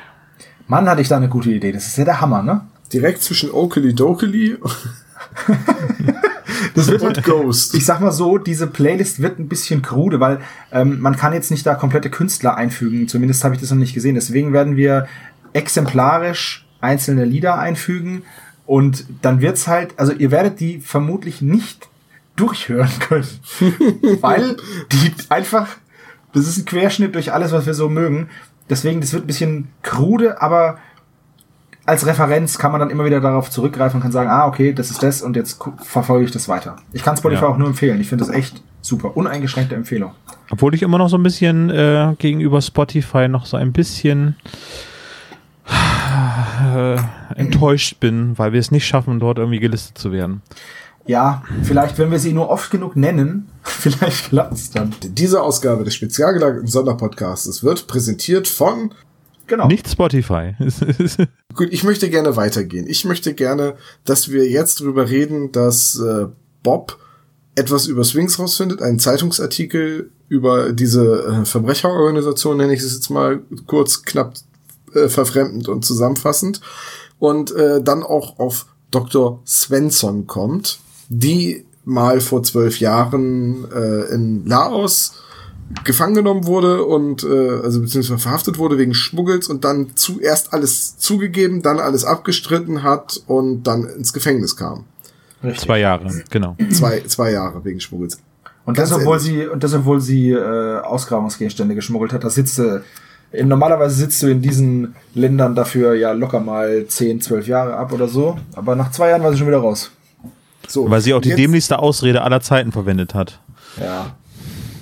Das hilft dir aber auch nicht, wenn du in Thailand wegen Drogenschmuggels äh, erwischt wirst. Das ist dann, ja, ich wurde benutzt. Ja, Drogen ist was anderes als Kunstgegenstände. Jedenfalls, äh, worauf ich hinaus möchte, ist, nehmen wir mal an, ihr seid der Chef eines Geheimbundes. Dann gibt es eins eurer Mitglieder, das wird verhaftet und gibt sofort alles zu. ja, ich weiß auf was du hinaus willst. Je nachdem, wie ruchlos dieser Geheimbund ist oder wie geheim die Sache ist, die dieser Geheimbund vertritt, hätte ich erwartet, dass Dr. Svensson bei den Fischen schläft. Oder aber zumindest exkommuniziert wird. Es ist aber immer die Frage, wenn du jemanden aus deiner Organisation rausschmeißt, wenn er sich dann gekränkt gegen dich wendet, dann Gut, ist der Schaden also wahrscheinlich doch. größer. Also doch, ab zu den Fischen damit. Also ich würde so eine Person, die dieses Wissen schon ausgeplaudert hat, höchstwahrscheinlich beseitigen lassen. Stattdessen ist sie allerdings offenbar immer noch ein verdientes Mitglied von Sphinx, weswegen sie weiterhin ein Treffen mit Sphinx hat und auf die nächste Expedition nach Makatao mitgenommen wird. Ja, richtig. Also ich hätte erwartet, dass man die Svensson rausschmeißt. Mindestens. Ich sag mal so, für so eine gut organisierte Truppe, wie Sphinx da dargestellt wird, oder als was Sphinx da dargestellt wird, sind die einzelnen Mitglieder ziemliche Dilettanten. Die werden ja auch ständig unterwandert. Ja, es klingt aber eher so, als wenn Sphinx den Zenit überschritten hätte und dass es jetzt nur noch so ein Rest quasi ist und die nehmen jetzt jeden quasi, der ein bisschen Ahnung von Kunst hat, oder? Jetzt muss ich aber auch mal wieder. Äh, Archäologie. Entschuldigung, Archäologie, So, ja. Mhm. bin ja nun kein Buchautor. Ich äh, gehe ja immer nur bei sowas dann auf mein selbst angelerntes Wissen äh, als Spielleiter in diversen Rollenspielrunden. Ich finde es als Spielleiter auch unglaublich schwierig, einen sehr glaubwürdigen Bösewicht zu kreieren. Weil entweder die Leute sind unglaublich clever Und dann müssen die Spieler mit ihren begrenzten Mitteln am Spieltisch überhaupt erstmal dahinter kommen, den Plan durchschauen und demjenigen das Handwerk legen. Das ist dann sehr schwierig. Oder aber man läuft Gefahr, dass die Handlanger von dem Bösewicht zumindest wie Trottel wirken, weil sie Fehler machen. Ja. Und das ist ja genau, das ist, glaube ich, genau das, was du hier ansprichst. Die Handlanger von Swings, also die, die wirken alle irgendwie ein bisschen blöd. Also auch dieser Juan, Caramba, wie bitte? Hey, ich, ich bin der Mexikaner, ich muss die Sachen tragen. Äh, ne? Entschuldigung, so, so, so, so klingt es für mich. das stimmt ne? schon, ja. Der, der ist halt irgendwie der Dove und der Dove macht halt Fehler. Und, Ja, und auch immer ja. so cholerisch, ja. Ja, genau. Und, und auch die Svensson ist ja irgendwie alles andere als clever. Ja, vor Ja. allem, vor allem, wenn du in einer Geheimorganisation bist, und das ist nämlich jetzt auch die nächste Szene, ähm, die Jungs, also Peter ist nicht dabei, und das finde ich ist eine sehr gute, die, die, da kommen wir später nochmal dazu, ganz zum Schluss in der Szene, die uns nicht so doll gefällt. Ähm, aber Peter wird die ganze Zeit sehr sinnvoll von den anderen beiden getrennt, um eben nicht äh, von irgendjemandem von Sphinx gesehen werden zu können. Also man weiß es dann am Ende, dass es super war. Davor ähm, ist es halt Zufall immer wieder. Und das finde ich Ja, immer gut gemacht. halt, es ist halt ein rein erzählerisches Mittel, dass Peter da außen vor gehalten wird, weil sonst der ganze Plot nach hinten raus nicht funktioniert. Genau, ne? aber ich finde es gut gemacht. ja, also- das stimmt schon. Das Ne? stimmt Also ja. finde ich gut, dass er im Auto wartet, dass sie ein Fluchtfahrzeug haben zum Beispiel. Also das finde ich auch alles glaubwürdig. Es ist Peters Fahrzeug, also klar ist er der Fahrer. Ja. Ähm, Das passiert aber ja immer wieder. Ich sag nur die flüsternde Mumie irgendwie, ne? Also Justus ist irgendwo anders und dann werden Bob und Peter eben halt in den Sarkophag Genau. gesperrt und so. Ne? Also, ja, aber es ist hier, es ist ja hier für den, für den, für Moment, Moment, es total sind, es wichtig. sind Peter und äh, Hammett, die in den Sarkophag gesperrt werden. Hammett aus dem Hause Hammett, ne? Genau. Ja. Richtig. Ich wollte es nur noch mal betont haben. Ja, ja, du hast ja recht. Diese Unschärfen in deiner Recherche, Olaf. Ja, ich habe doch ist das. gesagt, es sollte eine Reminiszenz sein, irgendwie an unsere früheren Unschärfen. Großvater Raorken. Okay. Raorken. Ra- Raorken. Auf jeden Fall, auf jeden Fall ähm, bewegen sie sich dann eben Justus und äh, Bob zu, zu der Svensson. Peter ist nicht dabei, weil irgendwas mit seinen Eltern. Und da ist es halt auch so, die verhält sich so blöd. Die beiden sprechen sie halt an, ja, wir möchten über Sphinx reden und sie lässt sofort alles fallen. Ihr ganzen Einkauf schmeißt sie runter, ihre ganzen Sachen. Also wenn ich in so einer Geheimorganisation bin, dann lasse ich mir doch das nicht anmerken. Und wenn ich weiß, dass ein Zeitungsartikel, in dem meine Beteiligung an dieser Geheimorganisation genannt wird, da draußen existiert, darf ich doch um Himmels Willen nicht so überrascht sein, wenn mich jemand darauf anspricht. Zumal sie ja vorher gesagt haben, ja, wir möchten über das reden, was vor zwölf Jahren passiert ist. Das steht natürlich ga- ganz klar im Zusammenhang damit. Und dann, wir möchten über Sphinx reden. Also das finde ich, äh, ja, naja. Und dann auch noch in dem äh, in seinen äh, Cheftimer reinzuschreiben, äh, übrigens Anspielung an eine andere Folge, ähm, Chef Treffen mit S. Ja. Ja gut, die, Es ist nicht Salzstange, das wissen wir. ja, die müssen doch irgendeinen guten, cleveren Code haben, äh, den sie benutzen. Sogar die Freimaurer hatten eine eigene Chiffre. Es würde doch auch einfach reichen, nichts reinzuschreiben, sich das zu merken. Oder einfach nur, weiß ich nicht, ein X reinzumachen. Aber irgendwie mussten Bob und äh, Justus ja von dem geheimen Treffen in der Firma Ethno Art äh, erfahren. Genau. Beziehungsweise sie erfahren ja nicht, wo das Treffen ist, sie erfahren ja nur wann. Und deswegen verfolgen sie dann ja Dr. Svensson dahin. Genau, sie verfolgen sie und kommen dann, eben zu einem Genau, Hochhaus dann, und da dann sind brechen sie sie, dann ein, beziehungsweise folgen ihr, fahren dann mit dem Fahrstuhl hoch, schleichen sich rein. Peter wartet im Auto, haben wir gerade schon gesagt. Und dann hören wir halt, ähm, wie die Mitglieder von Sphinx, und zwar Halt, stopp, anwesend. pa Pause-Taste. Ich mal eben kurz zurückschrauben. Äh, die, die erinnern sich äh, daran, weil Justus ein fotografisches Gedächtnis Stimmt, hat. ja. Das- äh, ich wollte mal glaube, ganz kurz drauf nur eine Behauptung. Nur eine Behauptung, ne? Weil Mrs. Ja. Grayson von der äh, vom äh, von der Los Angeles Post, die Archivistin, die wird sicherlich auch ein fotografisches Gedächtnis haben, weil wenn die sich daran erinnern kann, dass so vor zwölf Jahren irgendein schmieriger Artikel in der Zeitung stand und sie sich daran erinnern kann, das ist ein fotografisches Gedächtnis meiner Auffassung nach. Oder ein Justus hat Autismus, das könnte natürlich auch sein, ne? Ja. Nee, Justus hat einfach nur gut aufgepasst. Ja, man muss halt auch, man, also Moment, es ist ein Unterschied, ob du ein fotografisches Gedächtnis hast oder nur sehr gutes Gedächtnis. Ein fotografisches Gedächtnis ist, wenn du jetzt, du siehst ein Bild und kannst sofort dann, oder du siehst eine Situation, ja, gehst in einen Raum rein und nimmst das alles wahr und vergisst es nicht wieder. Und Ja, dann- dann, wo welches Glas stand, wer wie gesessen hat. Das ist ein fotografisches Gedächtnis. Wenn ich aber zum Beispiel ein gutes Gedächtnis habe, wie zum Beispiel jetzt für eine Geschichte, so wie wir das ja jetzt auch haben, ich habe die Geschichte gehört und ich kann sie jetzt relativ en Detail nacherzählen. Das mögen meine Kollegen nicht so gern. Ich könnte das machen. Ich versuche mich immer zu zügeln. Aber das, das ist ein gutes Gedächtnis. Ein fotografisches Gedächtnis habe ich aber deswegen nicht. Also ich wenn ich jetzt heute Abend hier rausgehe aus meinem Zimmer, weiß ich nicht, wo was stand oder genau stand. Und neben dem äh, fotografischen Gedächtnis gibt es ja auch noch das pornografische Gedächtnis. man, man, erinnert sich an alles genauso wie es war, aber alle haben Schnurrbärte und es läuft heftige 70er Jahre Bassmusik. Stimmt, ja. ich glaube, das wäre, das hätte ich gerne. Das, das wäre cool. Mm, Mustache. Die Männer oben, die Frauen unten. Perfekt. ähm, jedenfalls, wir, wir, lauschen dann also eine Sitzung von Swings oder den Teilen von Swings, die noch in den USA sind, denn wir erfahren, dass bereits eine Gruppe mit einem äh, dem ersten Schiff der Montana äh, ausgelaufen ist. Hannah Montana heißt sie, glaube ich, ja, ne? Die Hannah Montana, genau. Das wird alles nur so äh, am Rand erwähnt, weil Jelena muss ja am nächsten Tag noch anrufen für die Erkenntnisse. Und anwesend sind Mr. Olin, Juan, äh, Dr. Svensson und Mr. Schwartz. Also, sind, also siehst du Olin und dann ist Olin auch der auf dem Schiff. Ja. Das passt. Ja, ja. da hast du, glaube ich, auch vollkommen recht, ja. So, und äh, was ich da sehr schön finde, ist dieses, so, wir fahren jetzt also nach Mikronesien, äh, wir können da keine Ärzte konsultieren, bereiten Sie sich also auf alle gängigen Tropenkrankheiten vor und frischen Sie Ihre Impfungen auf. Wir wissen ja aber, oder wir erfahren, dass Sie am nächsten Tag los wollen. Habt ihr euch mal gegen Tropenkrankheiten impfen lassen? Also ich habe gehört, kurz dass nachdenken? ziemlich Nein. aus den Schlappen ballert, ne? Ja, vor allem, ich habe mich gegen Hepatitis A impfen lassen, weil das zum Beispiel, wenn man jetzt ins indische Hinterland fährt, so eine Rucksacktour macht, hey, Hinterland. könnte es passieren, dass, dass du dich irgendwo mit Hepatitis A infizierst. So, ich habe mich impfen lassen. Die Impfung gegen Hepatitis A alleine sind zwei Impfungen, die im Abstand von einem halben Jahr erfolgen müssen. Wenn die damit heute anfangen, oder beziehungsweise am nächsten Tag, hätten sie sich genauso gut nicht impfen lassen können. Ja, stimmt. Ich möchte dich nur ganz kurz verbessern. Und zwar zum Zeitpunkt des Gesprächs sind es noch fünf Tage bis Abreise. Aber das ist egal. Das auch in fünf ja, Tagen es, funktioniert es ändert nicht viel. Genau, es ändert nicht viel. Ja, du hast recht, aber, die reisen nicht Aber du weißt ja, Juan sagt, Malaria ist das geringste Problem. Ja, was wir haben. Weil jemand ist uns auf die Pferde gekommen. Caramba, genau. wie bitte? Caramba, zwei Jungen. Ich habe Hunger. Ich hätte gerne eine Karazza. Eine kleine Pizza in einem Ich würde Brot. an deren Stelle Jod mitnehmen, aber das ist nur eine Vorahnung. Auf jeden Fall bei diesem Gespräch eben, dass ich übrigens, ich mag ja diese Gespräche, wenn sich zwei Handlanger unterhalten, ihre Namen nennen und genau sagen, was sie jetzt machen und warum sie es machen, überhaupt nicht. Ich finde es ultra, es ist, ich verstehe das schon, ja. Gerade bei TKKG früher war das immer so schlimm.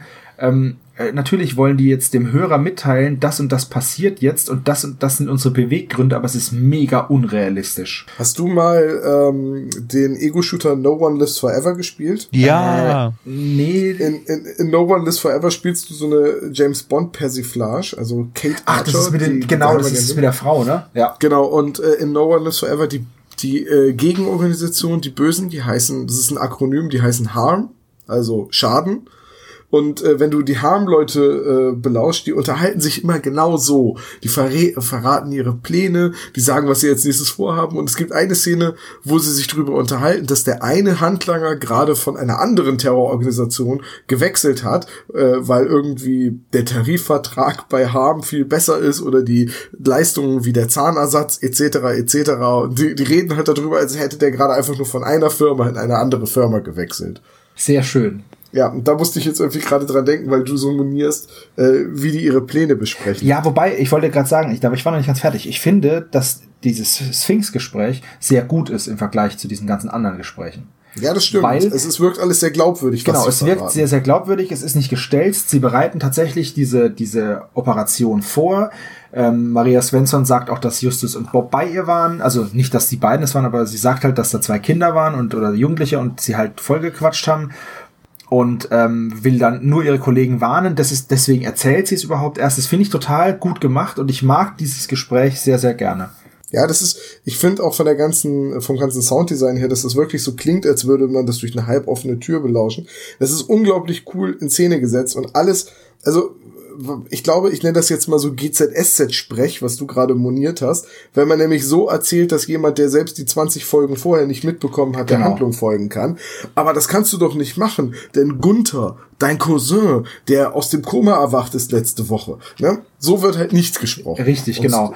Und alle Informationen, die gegeben werden, ob das jetzt Haddon ist oder die Montana oder die andere Expedition oder das Ziel der Reise, das ist alles sehr, es ist ein sehr organisches Gespräch. Und da Genau, hast du wir haben- vollkommen recht. Das ist ja, eine sehr wir schöne haben, Szene. Wir haben nämlich danach auch noch ein Negativbeispiel und zwar, ich weiß nicht genau, wann das in der Zentrale stattfindet, aber wo, ähm, da ist dann Jelena oder Jelena ruft Bob an und äh, dann fragt er sie eben, ja, aber das ist doch das, weil du das und das gemacht hast.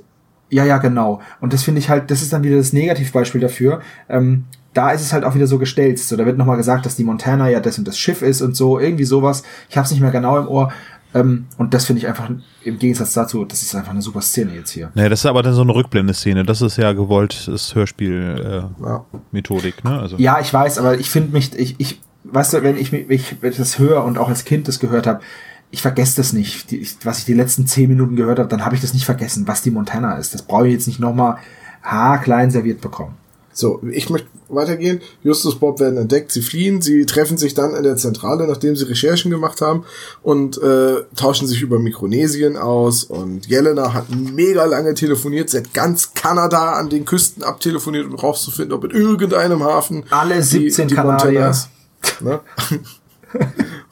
Und sie hat äh, wirklich, die muss so lange telefoniert haben, bis sie rausgefunden hat, wo auf der Welt ist Carmen San Diego. Äh, Oh, das ist, die ich wollte gerade, ah, So, Tom, ähm, das ist immer so großartig, weil Ja, ich als du weiß, angefasst hast, wo auf der Welt, dachte ich mir, ist Carmen San Diego und dann sagst du, das ist so klasse, ey. So, ähm, jedenfalls, was ich sehr Das ist schön ein fand, Computerspiel, oder? Ich muss mich mal eben kurz abholen. Mir, mir, Nee, Das ist ein Computerspiel, das ist aber auch eine Fernsehsendung Genau. gewesen, so ein Quiz für Kinder, wo in der Welt ist Carmen Sandiego und anhand von Hinweisen musstest du dann den Ort erraten, an dem sich Carmen Sandiego verwechselt. Genau, und das ist so eine Meisterdiebin und die hatte so einen roten, die war saucool, die hatte so einen roten Trenchcoat an und so einen großen, breitkrempigen roten Hut, dunkle Haare und ein cooles Theme. Wo auf Das war aber zu einer Zeit in, wo wir ferngesehen haben und du dich schon rasieren musstest. Also, Richtig. ja, lange Also, rasieren, ja. wir waren sieben, du warst neun. So, jedenfalls, äh, Justus charakterisiert dann ja alles, äh, also charakterisiert ja den bösen Gegenspieler, das kriminelle Genie im Hintergrund, Joseph Haddon, beschreibt ihn mit irgend so ein Wirtschaftsmagazin hat ihn zum Manager Ja, des Jahres gewählt. das ich war eine Sache, das hat mich so genervt. Soll das andeuten, wie egal Justus Wirtschaftsmagazine sind oder warum kann man an der Stelle nicht einfach, wenn man eh schon jemanden erfindet, den es nicht gibt, ein reales Magazin nehmen wie Time Magazine, Forbes Magazine, GQ, irgendwas. Warum Das- äh, dieses Wirtschaftsmagazin GQ. ich kenne mich mit sowas nicht aus. Aber dieses irgend so ein klingt so belanglos, und dann hätte man sich die Informationen über Joseph Haddon auch sparen können. Ja, ich habe ich muss es, ich habe das hier auch aufgeschrieben und zwar unter dem Punkt irgendein Wirtschaftsmagazin Pfeil geile Referenz.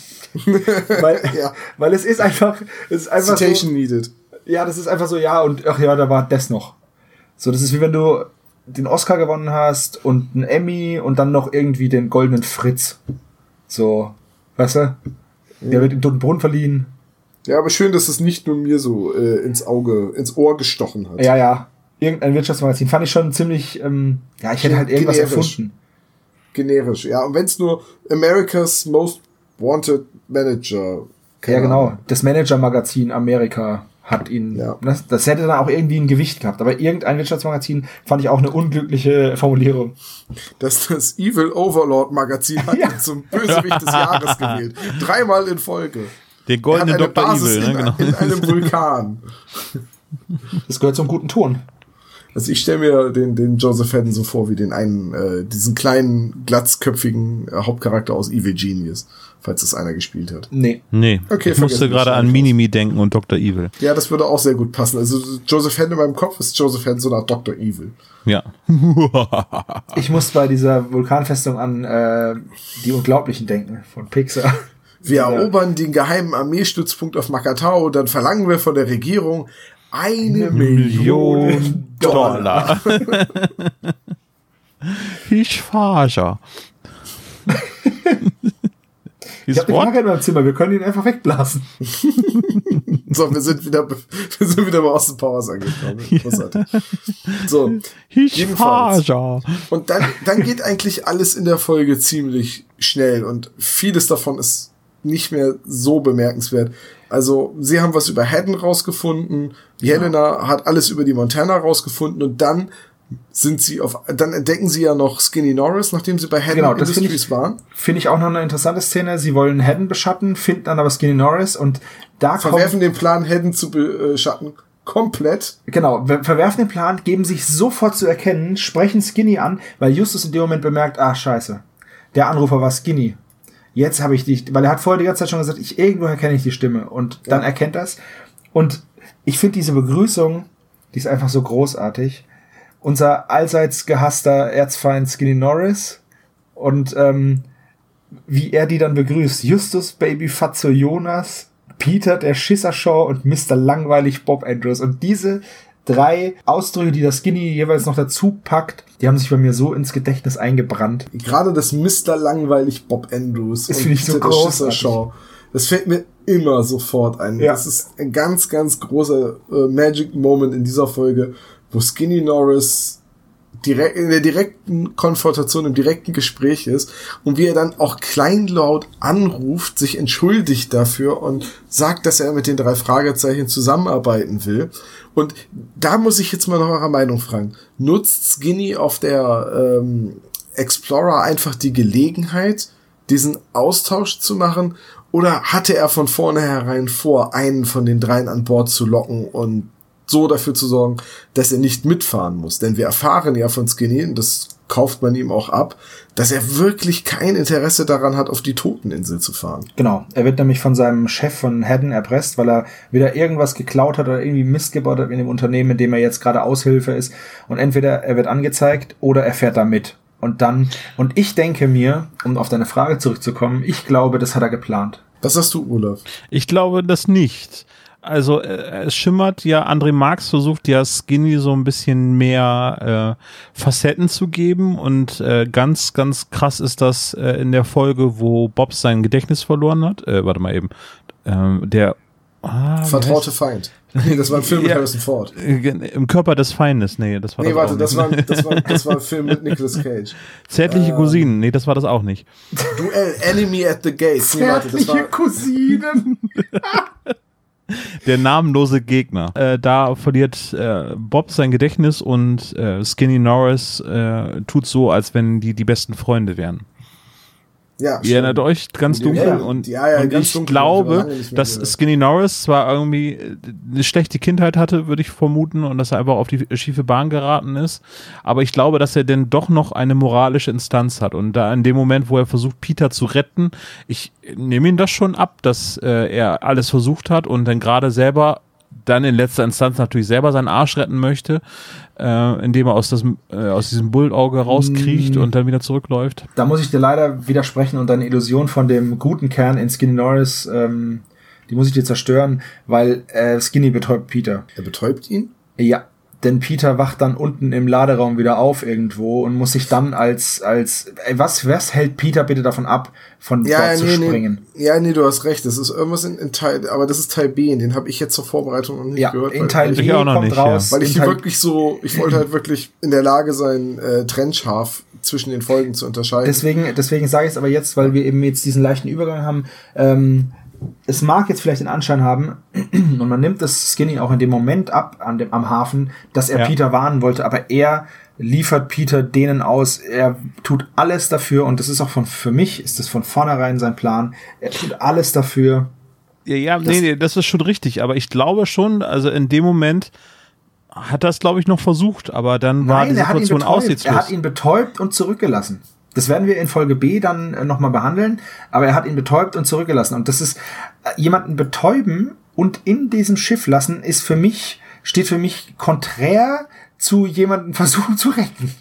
ja, ist Ja, keine das stimmt Affekthandlung, ja, stimmt. Also schon. Hm. ich äh, und ich bin dann nämlich noch ein bisschen unentschlossen. Ich glaube nicht, dass äh, Skinny so viel äh, nicht so vorausschauend gehandelt. Ich glaube, das Betäuben und vom Bord springen, weil äh, war so eine Affekthandlung, weil ihm klar wurde, die wollen jetzt los und das ist meine Gelegenheit, nicht mitfahren zu müssen. Ja, aber dann hat, also Nee, das denke ich nicht, denn Skinny muss die Abfahrtszeit wissen.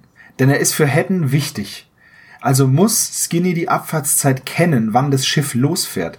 Und er sorgt dafür, dass, die, dass Justus und Peter und Bob zu dieser Zeit an diesem Schiff sind. Ganz gezielt. Und er beschwert sich noch, ihr seid viel zu spät. Das ist doch Skinny scheißegal. Der, der, dem, der, der gibt doch nichts auf egal welche Konvention. Dem ist es doch wurscht, ob er zu spät ist oder nicht. Da beschwert er sich drüber. Dann wird's nochmal sauknapp, um irgendwie auf das Schiff zu kommen. Und das, das hat er geplant. Also du hast sehr gute Argumente und äh, ich bin auch geneigt, dir zuzustimmen. Dennoch möchte ich diese endgültige Entscheidung von unserer Hörerschaft treffen lassen und ich gebe einfach mal ab in die Kommentare. Hat Skinny das Ganze geplant oder handelt er äh, spontan, improvisiert er? Ganz wichtig fand, ganz kurz, es gibt noch eine Zwischenszene und zwar ist Bob dann irgendwann alleine zu Hause, weil Justus unterwegs ist und Peter macht das, macht, äh, macht das ja, mit Jeffrey. Er sitzt da im Dunkeln am Fenster mit einem Glas Rotwein und gibt sich seinen düsteren Gedanken. Äh, Genau, und dann ruft, und dann ruft Gott sei Dank seine Freundin Jelena an und ist aber total beunruhigt, denn sie hat einen Anruf bekommen, dass sie sich raushalten soll, sonst geht jemand über die Wupper. Ne? Ähm, ich, zumindest in der Folge wird nicht klar, wer es ist, ne? Und ich weiß auch nicht, ob es überhaupt klar wird, wer sie da angerufen hat. Nee, äh, es wird nicht klar und es wird, glaube ich, auch erst in den späteren Folgen klar, dass das der US-Geheimdienst ist, der ihr höflich sagt, dass sie sich da raushalten soll. Stimmt, das habe ich ganz vergessen. Ja. Ja, das ist Aber krass. späteren Folgen. Aber jetzt hier wird das nur angedeutet, dass es noch irgendjemanden gibt, der ähm, sich von Jelenas Ermittlungen auf die Füße getreten fühlt. Allerdings, was ich dann in dem Zusammenhang komisch finde, ich persönlich an Jelenas Stelle hätte jetzt gedacht, ach, das ist wieder der blöde Skinny Norris. Weißt du? Nee, weil zu dem Zeitpunkt äh, haben sich ja Skinny Norris, also kennen Jelena und Skinny Norris sich ja noch gar nicht. Die lernen sich ja erst am Hafen kennen. Wer ist das? Eine Freundin. Oh ja, stimmt. Hast du recht. Tom, Ja. ich kann da nichts hinzufügen. Sehr gut recherchiert, ja. Ja, Stimmt. Sehr gut. Ich habe festgestellt, es hilft mir sehr, wenn ich die Folgen nochmal höre, bevor wir sie besprechen. Und was ich ganz interessant fand in der Szene, das, das Telefonklingeln von Bob zu Hause und das Telefonklingeln von der Zentrale ist genau das gleiche. ist auch das gleiche Telefon. Ja, ist genau dasselbe Telefon, das nimmt Bob immer mit nach Hause. ja, Wir haben nur das da eine ab. und Bob nimmt es immer mit. So, diese Woche hast du Telefondienst. Och man. Genau. Gut. Ähm, so, jetzt also Szene am Hafen. Und jetzt kommen wir zu einer Szene oder zu einem, zu einer Stelle, wo ich meine, einen großen, großen Logikfehler in dieser Folge gefunden zu haben. Ja. Und ich, ich möchte es einmal kurz erklären und dann möchte ich eure Meinung dazu haben. Also, die drei erreichen den Hafen. Skinny ist schon da. Er sagt, gut, dass ihr da seid. Passt auf, wir machen das so. Einer von euch geht an Bord und ich lenke derweil die Besatzung ab. Peter klettert dann an dem Seil rüber. Bob und Justus bleiben zurück und beobachten, wie Skinny mit den Worten, hey Leute, da bin ich, bla bla bla, auf die anderen vier wartenden Besatzungsmitglieder zugeht. Mit anderen Worten, die vier sehen ihn und die unterhalten sich, weil er geht dann ja mit denen an Bord. Das heißt, sie wissen, wie Skinny Norris aussieht. Dann schleicht sich Skinny aber von Bord des Schiffes und Peter wird ja an seiner Stelle mitgenommen. Peter kommt an Bord des Schiffes im nächsten Teil zu sich und wird quasi gezwungen, sich als Skinny Norris auszugeben. Und die Besatzung glaubt ihm ja auch. Wir wissen nicht, dass, also wir wissen, die Besatzung spielt kein doppeltes Spiel und die wissen die ganze Zeit, das ist gar nicht Skinny Norris, sondern sie glauben ihm ja wirklich. Genau. Das ist doch ein mega Logikfehler, oder nicht? Ja, und ich habe es gedreht und gewendet und überlegt und hin und her, weil wir haben uns darüber ja im Vorfeld schon kurz unterhalten. Und ich, ich, ich muss dir zustimmen. Nicht, weil mir das jetzt schwerfällt, sondern weil ich versucht habe, was rauszufinden, ob wir irgendwie einen Denkfehler haben. Aber ich glaube nicht, dass wir einen gemacht haben. Und ich glaube tatsächlich, dass das einfach ein Logikfehler ist. Die einzige Möglichkeit äh, wäre, dass Skinny an Bord geht, aber er nicht gesehen wird, sondern dass Aber halt er er einfach. auf sie zu er- mit den und Worten, sagt, hallo hey, Leute, hier bin's." bin ich. Genau. Aber es ist dunkel. Okay. Das würde ja aber bedeuten, dass sie, dass sie ihn nicht erkannt haben. Also ähm, dann müsste er sich ja, also wahrscheinlich ist es im Buch irgendwie so geregelt, dass Skinny im Halbdunkel bleibt und sich eine Kapuze ins Gesicht zieht. Mag dann würde ich akzeptieren, dass sie sein Gesicht nicht kennen. Dann kennen sie aber immer noch seine Stimme. Und Peter klingt kein bisschen wie Skinny. Und seine Klamotten. Und Peter und Skinny sehen auch nicht gleich aus. Skinny Nee, hat immer eine Lederjacke an Also die, dieser Austausch funktioniert an der Stelle für mich einfach nicht, weil Skinny die Besatzung halt anspricht. Würde er sie irgendwie anders ablenken, weiß ich nicht, einen Frachtcontainer äh, umwerfen oder Katzengeräusche imitieren oder sowas, äh, so dass die weggelockt werden, wie in einem, in einem schlechten Computerspiel. Okay, dann könnte diese Ablenkung funktionieren und auch dieses Vertauschen, aber so funktioniert das für mich nicht. Ja. Und ich meine, ich habe jetzt Teil B und C zur Vorbereitung nicht gehört, aber ich bin mir ziemlich sicher, dass die Besatzung ihn wirklich, also Peter wirklich für Skinny hält und ihn wirklich auch Skinner nennt. Ja, Und, und Peter das dir- Spiel dann mitspielt. Genau, ich kann dir nämlich auch genau sagen, bis wohin. Und zwar bis Justus und Bob dann auf die Insel kommen. Und das ist, glaube ich, erst im letzten Teil äh, von dieser Dreiteiler-Serie. Äh, da sprechen sie ihn nämlich draußen an und sagen, hey Peter, da bist du ja. Und da hat sich aber einer draußen auf die Lauer gelegt und dann, wie Peter? Ich denke, du bist Skinny. So, das war, glaube ich, dieser, der Juan, der das dann rausfindet.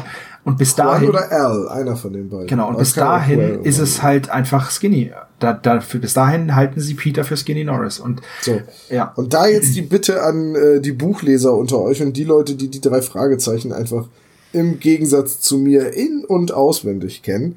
Wie wird das im Buch gehandhabt? Wird das da anders gemacht? Weil ich hatte, mir ist dieser Fehler aufgefallen, aber leider so kurz vor der äh, Aufnahme, dass ich keine Gelegenheit mehr hatte, das Buch zu besorgen und zu recherchieren.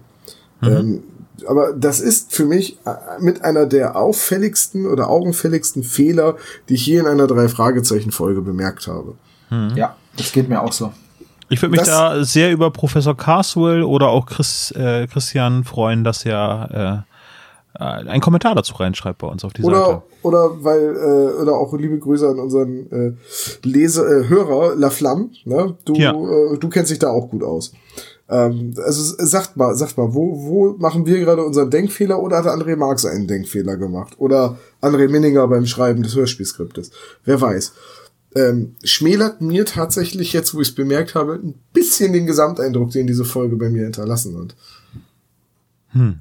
Vielleicht Ja, bin ich man hätte- einfach nur wieder übertrieben mäkelig. Ja, ist das schon dein Fazit oder wie? Nee, aber da können wir jetzt eigentlich zu kommen, weil inhaltlich sind wir, glaube ich, durch. Oder Ja, es gibt, es gibt noch ein paar lustige Dinge, die ich noch fand. Ich fand zum Beispiel den selbstprogrammierten Bildschirmschoner ganz toll.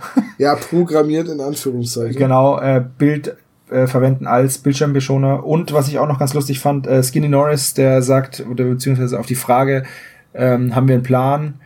Wo dann Skinny sagt, wir brauchen keinen Plan, wir machen das so und so und so und so. Also hast du ja doch einen Plan. Also hast du ja doch einen Plan. Also, ne? Da muss ich sehr an das Buch äh, We Free Man von ähm, Terry Pratchett denken, wo es Gnome gibt, die glauben, dass ihnen nichts passieren kann, solange sie einen Plan haben. Und der Plan ist ein Zettel, auf dem PLN, Plan steht.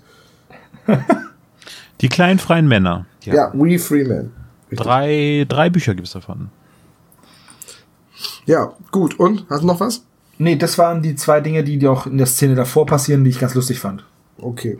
Ja, dann können wir meines Erachtens nach äh, zu den, zum Fazit übergehen, bevor wir uns den Klischee-Koeffizienten an, angucken. Das ist eine gute Idee. Ja. Ich habe oft so gute Ideen. Äh, Naja. Beim Klischee-Koeffizienten müssen wir gleich nochmal eben kurz quatschen, aber äh, wer soll denn mit dem Fazit anfangen? Hm. Fang, fang du mal an. Du hast jetzt die letzten fünf Minuten so wenig gesagt. Ich habe so wenig gesagt. Oh, habt ihr meine Stimme vermisst? Nein, Ja, aber du hast nö. trotzdem sehr wenig gesagt. Ich äh, finde die Folge sehr, sehr gut. Äh, also ich, na, sehr, sehr gut. Warte, ich finde sie sehr gut. Äh, ein Superlativ ist es dann noch nicht. Ähm, ich habe mich damals gefragt, wie, wie wird die Folge sein? Ist es so eine Trilogie? Ist es so ein, quasi eine Spielfilmlänge einer Serie, die man jetzt so hat? Ähm, endet jetzt, äh, der erste Teil endet mit einem Cliffhanger, äh, was ich sehr, sehr angenehm finde. Äh, hat dann also quasi noch so einen Einzelfolgencharakter. Fühlt sich also dann auch wieder wie so, ein, so eine Miniserie innerhalb der Serie an. Ähm, die Sprecher außerordentlich gut. Äh, Skinny Norris in Bestform, würde ich sagen. Ich glaube, so gut hat mir Skinny Norris noch nie gefallen, irgendwie wie in dieser Folge. Und ähm, ja, unverbrauchtes Thema bisher. Vielleicht ein bisschen drüber. Also, es so hat so wirklich so, ähm, jetzt machen wir einen Kinofilm daraus, jetzt, äh, jetzt können wir größere Themen anschneiden. Schöner Vergleich. Die Serie, die plötzlich ein Kinofilm wird. so, so fühlte sich das so ein bisschen an, aber hat auf jeden Fall Bock gemacht, diese erste CD oder die erste Platte davon zu hören. Ja, mir hat die Folge auch gut gefallen. Ich finde die Erzählgeschwindigkeit schön, also nicht zu schnell, nicht zu langsam. Ähm, ich muss da Olaf und wahrscheinlich dann auch dir gleich recht geben. Skinny Norris ganz toll. Ähm, der beleidigt die ganze Zeit, der ist ein absoluter Stinkstiefel, das, das gefällt mir richtig gut. Wirklich ähm, ganz toll. Ich mag Jelena sehr gern, ich freue mich, dass sie dabei ist. Und ich finde dieses Thema, wie du es gesagt hast, unverbraucht und ich finde es gar nicht so drüber. Weil ähm, ich finde es schön, dass sie rausgehen aus, ähm, aus Rocky Beach, weil da kannst du sowas auch mal machen. Ja, du kannst jetzt nicht in Rocky Beach irgendwo eine Wasserstoffbombe da irgendwo rumliegen lassen oder eine Atombombe oder was weiß ich. Ähm, das kannst du aber auf so einer Inselgruppe, die erreichbar ist für die drei und die auch von, von der Geschichte her, wo es hinpasst. Ich finde es einfach schön gemacht. Und dieses, was immer mitschwingt, das hat eine ganz, äh, der Titel für dieser, dieser, dieses, dieser Folge ist eigentlich total einfach. Toteninsel. So. Ist nicht over the top, ist einfach nur, aber durch diesen Soundtrack, der da dabei ist, diese Musik, dieses Thema, die diese Folge hat, einfach hervorragend. Richtig schön gruselig und ähm, spannend und ja, gefällt mir echt gut. Ja, ich denke, ähm, bei der letzten Folge wurde ja gesagt, dass es immer so schön ist, dass man bei mir sofort merkt, ob ich eine Folge mag oder nicht. Und dass ich das dann auch während der Besprechung konsequent durchziehe. Ähm, gut, ich bin also jemand, der zu seiner Meinung steht. Schön, das ist ein Kompliment. Äh, ich mag Toteninsel. Ich mag den Dreiteiler. Ich finde, von den drei Teilen ist A der stärkste. Wobei mir bei B und C, also das auf der Insel und also gerade die Szenen auf der Insel besonders gut gefallen, und da kommen wir dann zu. Ähm, ihr habt eigentlich schon die wesentlichen Punkte genannt. Man hat wirklich das Gefühl, dass die Autoren beziehungsweise André Marx sich damals gesagt hat, so, jetzt habe ich mehr Platz, mehr Zeit, es ist ein Dreiteiler, jetzt mache ich mal einen Kinofilm. Also kriegt die Geschichte Grandeur. Ja, ist halt ja. einfach so. Die, die, drei fliegen nach Mikronesien. Ich glaube, neben der Europareise und Justus Verschwinden in das leere Grab ähm, ist das mit ihrer weiteste Reise. Dann, äh, Band ähm, des Drachen geht's nochmal nach Japan. Ja, das ist aber jetzt eine relativ neue Folge. Ja. Ja, das ist richtig. So, ähm, und von daher. Äh, Stopp und Bob war im Weltall. Geht es nicht auch nach China? Ja, wahrscheinlich. Ja, ja, ja. nicht nach Japan. Also ich ja, möchte ja, nur den Alltime favorite äh, Todesflug, ne? Ist die weiteste Reise. Just saying. Nein, es ist nicht die weiteste Reise, es ist nur 50 Kilometer in die Höhe. Das ist nicht sehr weit. so, ähm, von daher, ähm, ja, es ist halt, es ist halt eine große Geschichte, die ist unglaublich gut in Szene gesetzt mit der Musik, mit den Soundeffekten, mit der Abmischung. Ähm, eine Geheimorganisation, der man auf die Schliche kommt und bei der Peter sich mehr oder minder unfreiwillig einschleust. Das ist neu, das ist unverbraucht. Äh, Skinny Norris, Jelena, äh, tolle Folge. Also wirklich einfach eine tolle Folge. Die kann ich wirklich zehnmal hintereinander hören und ich finde sie immer noch nicht dumm. Die einzige Sache, und das schmerzt mich wirklich, dass mir das aufgefallen ist und es tut mir jetzt auch ein bisschen leid für jeden, dem das noch nicht aufgefallen war. Wahrscheinlich sind das die wenigsten, aber trotzdem, halt, dass diese ganze Austauschnummer am Ende mit Peter eigentlich nicht klappen kann. Hm. Das du meinst jetzt, dass äh, Indiana Jones völlig irrelevant ist für das Geschehen in Jäger des verlorenen Schatzes? Äh, ja, nee, das, das, äh, ja, nee, das meinte ich damit nicht. Also das finde ich auch, da finde ich auch den Vergleich nicht gut.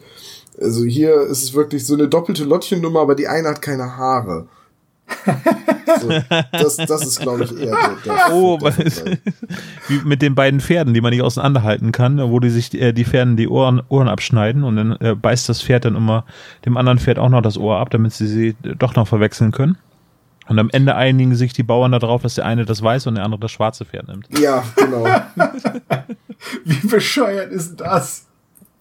Oder der Witz mit dem amerikanischen Agenten, äh, der in Russland eingeschmuggelt soll, werden soll während des Kalten Krieges. Und dann in eine russische Kneipe geht und seine Genossen grüßt und der Barkeeper ihn anguckt und sofort sagt, du bist kein Russe. Und dann bestellt er zwei riesige Gläser Wodka, kippt die auf Ex runter und sagt, na, na, Nein, du bist kein Russe. Und dann nimmt er sich eine Balalaika und spielt ein furchtbar trauriges Lied. Alle sind zu Tränen gerührt, auch der Barkeeper wischt sich die Tränen weg und sagt, ja, aber du bist kein Russe.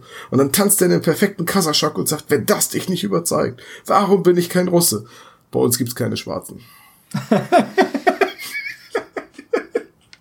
oh Gott. ist es blöd. Ja, der ist genauso blöd, der Witz. Ja. Ähm, Bist du eigentlich fertig mit deinem Fazit oder haben wir das jetzt schön torpediert? Nö, mein, mein Fazit ist fertig. Wir sind da sehr geschickt drüber hinweggegangen, um wieder alte Phipps Asmussen-Witze zu erzählen. Juhu!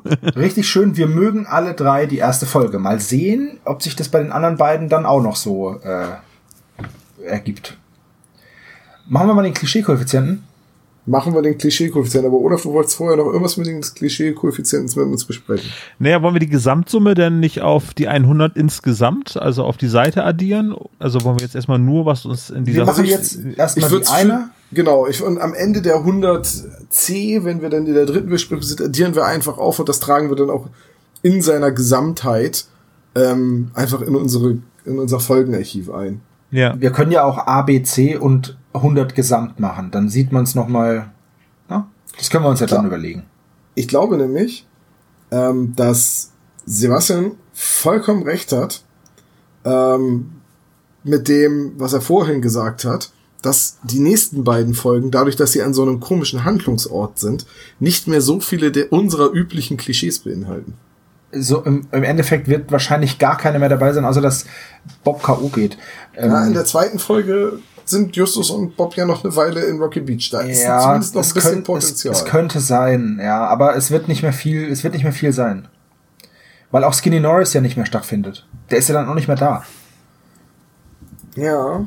ja. Also wir werden es wir werden's sehen und ihr werdet es auch sehen und zwar sehr bald. Wenn ihr jetzt hier ausgemacht habt, dann geht's gleich wieder weiter. Aber das ist ja quasi auch irgendwie so diese Spielfilmmethode, ne? So dass irgendwie, wenn es aus einer Serie ein Spielfilm wird, dann gibt man erst kriegt man eine vertraute Basis, die geschaffen wird, dann gibt es einen Twist oder einen Cliffhanger und dann äh, fangen ganz neue Sachen, neue Facetten werden Das Spiel ist für mich gebracht. dieser, das ist für mich dieser Dragon Ball Effekt. Am Anfang ist Dragon Ball eine Serie, da kloppen sich Jugendliche in so einem kleinen Stadion. Und am Ende, dann guckst du 200 Folgen nicht und am Ende fliegen sie durchs Weltraum und zerstören Planeten mit Husten. So, das ist so dieser Effekt. Houston Ich grad- heißt das, nicht ich Husten. habe Nee, ich meine aber Husten. gedanklich abgeschaltet. Redet ihr gerade irgendwie über Dragon Ball? Ja, Nein. das fängt, das fängt gut an und dann wird's immer abgedrehter und am Ende zerdrücken sie Planeten. So ganz Ja, komisch. weil Anime-Autoren halt einfach keine Geschichten zu Ende erzählen können. Das sage ich schon seit Jahren. Ich bin kein großer Freund von, von japanischer Geschichts äh, Geschichtenerzählung, also von Ja, den ich- meisten. ich verstehe Und sie auch nicht. Von den, und auch nicht von den Videospielen. Ich, tut mir leid. ist für mich auch immer ganz schwer, weil du halt in eine Geschichte reingeworfen wirst und dann ufert die unfassbar aus. Ich mag zum Beispiel das One Piece Universum total gerne, aber es wird immer krasser.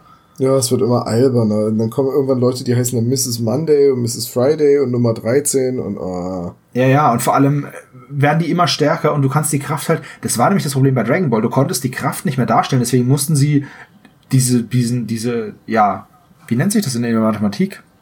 Die Definitionsmenge vergrößern. Nee, so nennt man es nicht. Ist das Okay. nicht das, dass man, egal. Also, Das, ähm, das Telefon klingelt. Justus, schalte den Verstärker ein. Das passiert zweimal sogar, ne? Irgendwie. 20 Punkte also. Außerdem flext Titus, er flext zwar nicht nur, sondern Presslufthammer auch wie ein Irrer, aber einmal 10 Punkte. Was macht der da? Ich weiß es nicht. Keine Ahnung, ich glaube, der reißt Justus Werkstatt ab oder so. Bob war im Zeitungsarchiv einmal fünf Punkte.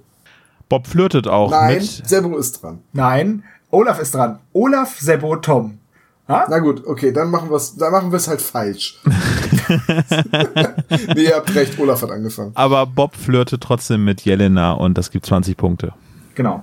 Peter hat Angst vor dem Übernatürlichen, beziehungsweise vor der Insel, weil es die Toteninsel ist. Äh, 10 Punkte. Gleichzeitig ist er aber auch super sportlich, weil er es gar nicht erwarten kann, auf die Insel zu kommen und klettert an Bord. Fünf Punkte. Justus hat alles durchschaut, nämlich er hat äh, durch sein fotografisches Gedächtnis gesehen, wo heute Abend das Treffen von Swings stattfindet. Das gibt einmal 25 Punkte. Außerdem schickt er Peter vorbei gefahren. Klar, Peter muss aufs Boot, weil Justus ist viel zu fett.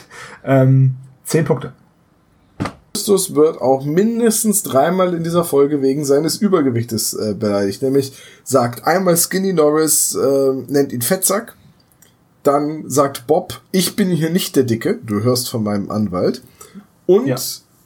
die äh, Svensson sagt bei dem Treffen mit Swings, da waren zwei Jungs bei mir und der eine war so ein altkluger unangenehmer, dicker. Genau.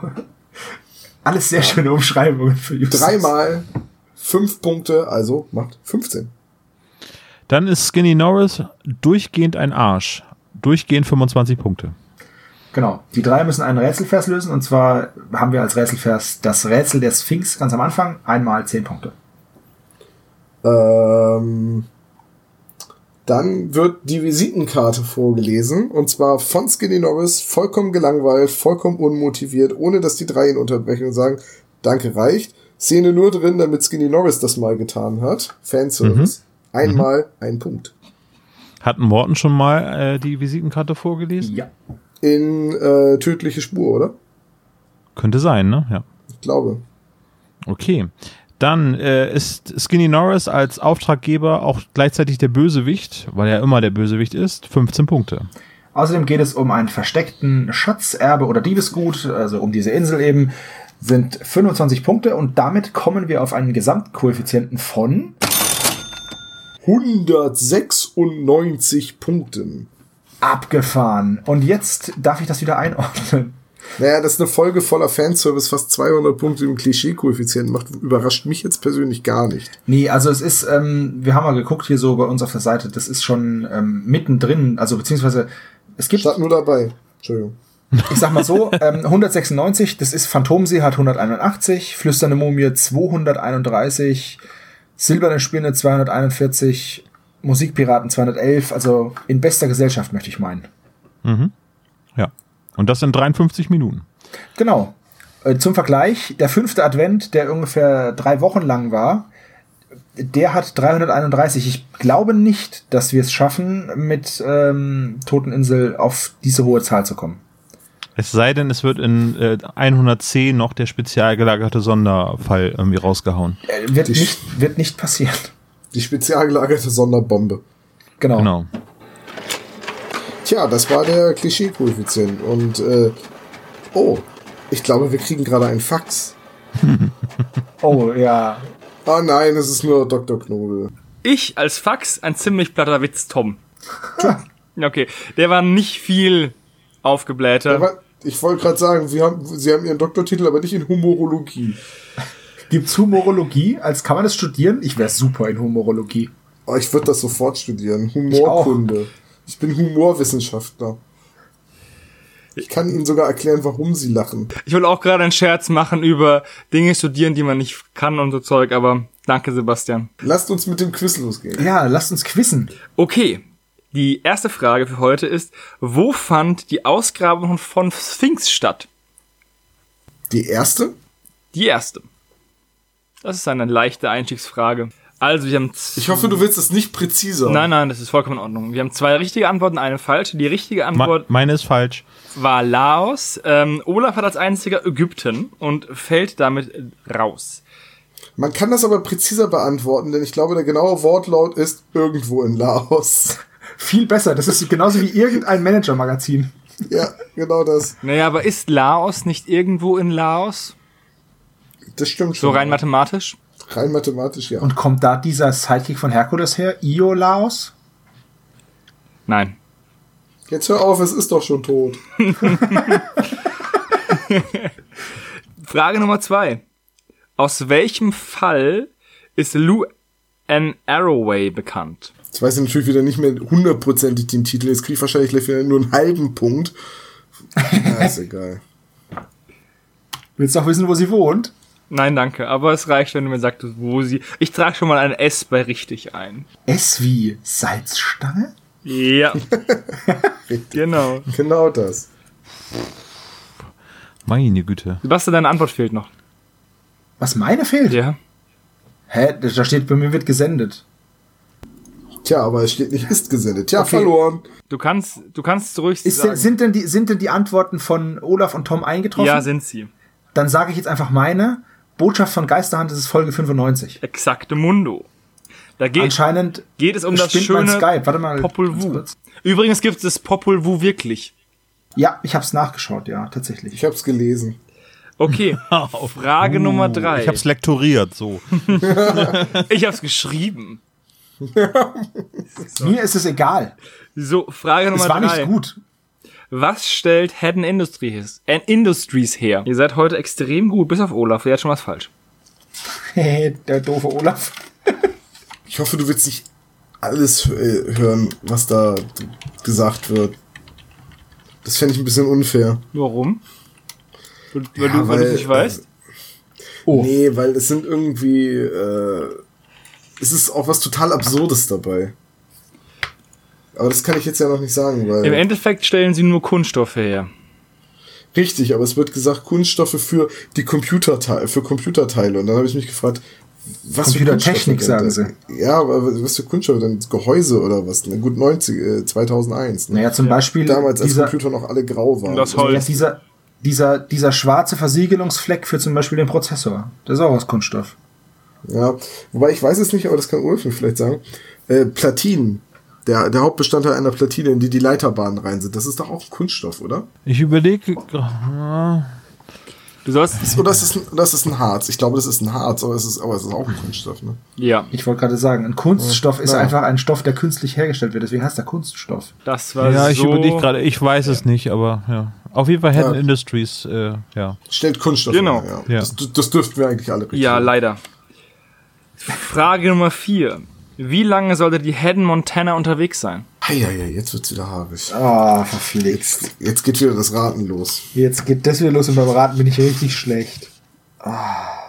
Ich rate jetzt. So. Okay, Tom hat geraten. Olaf, Was Sebastian? falsch?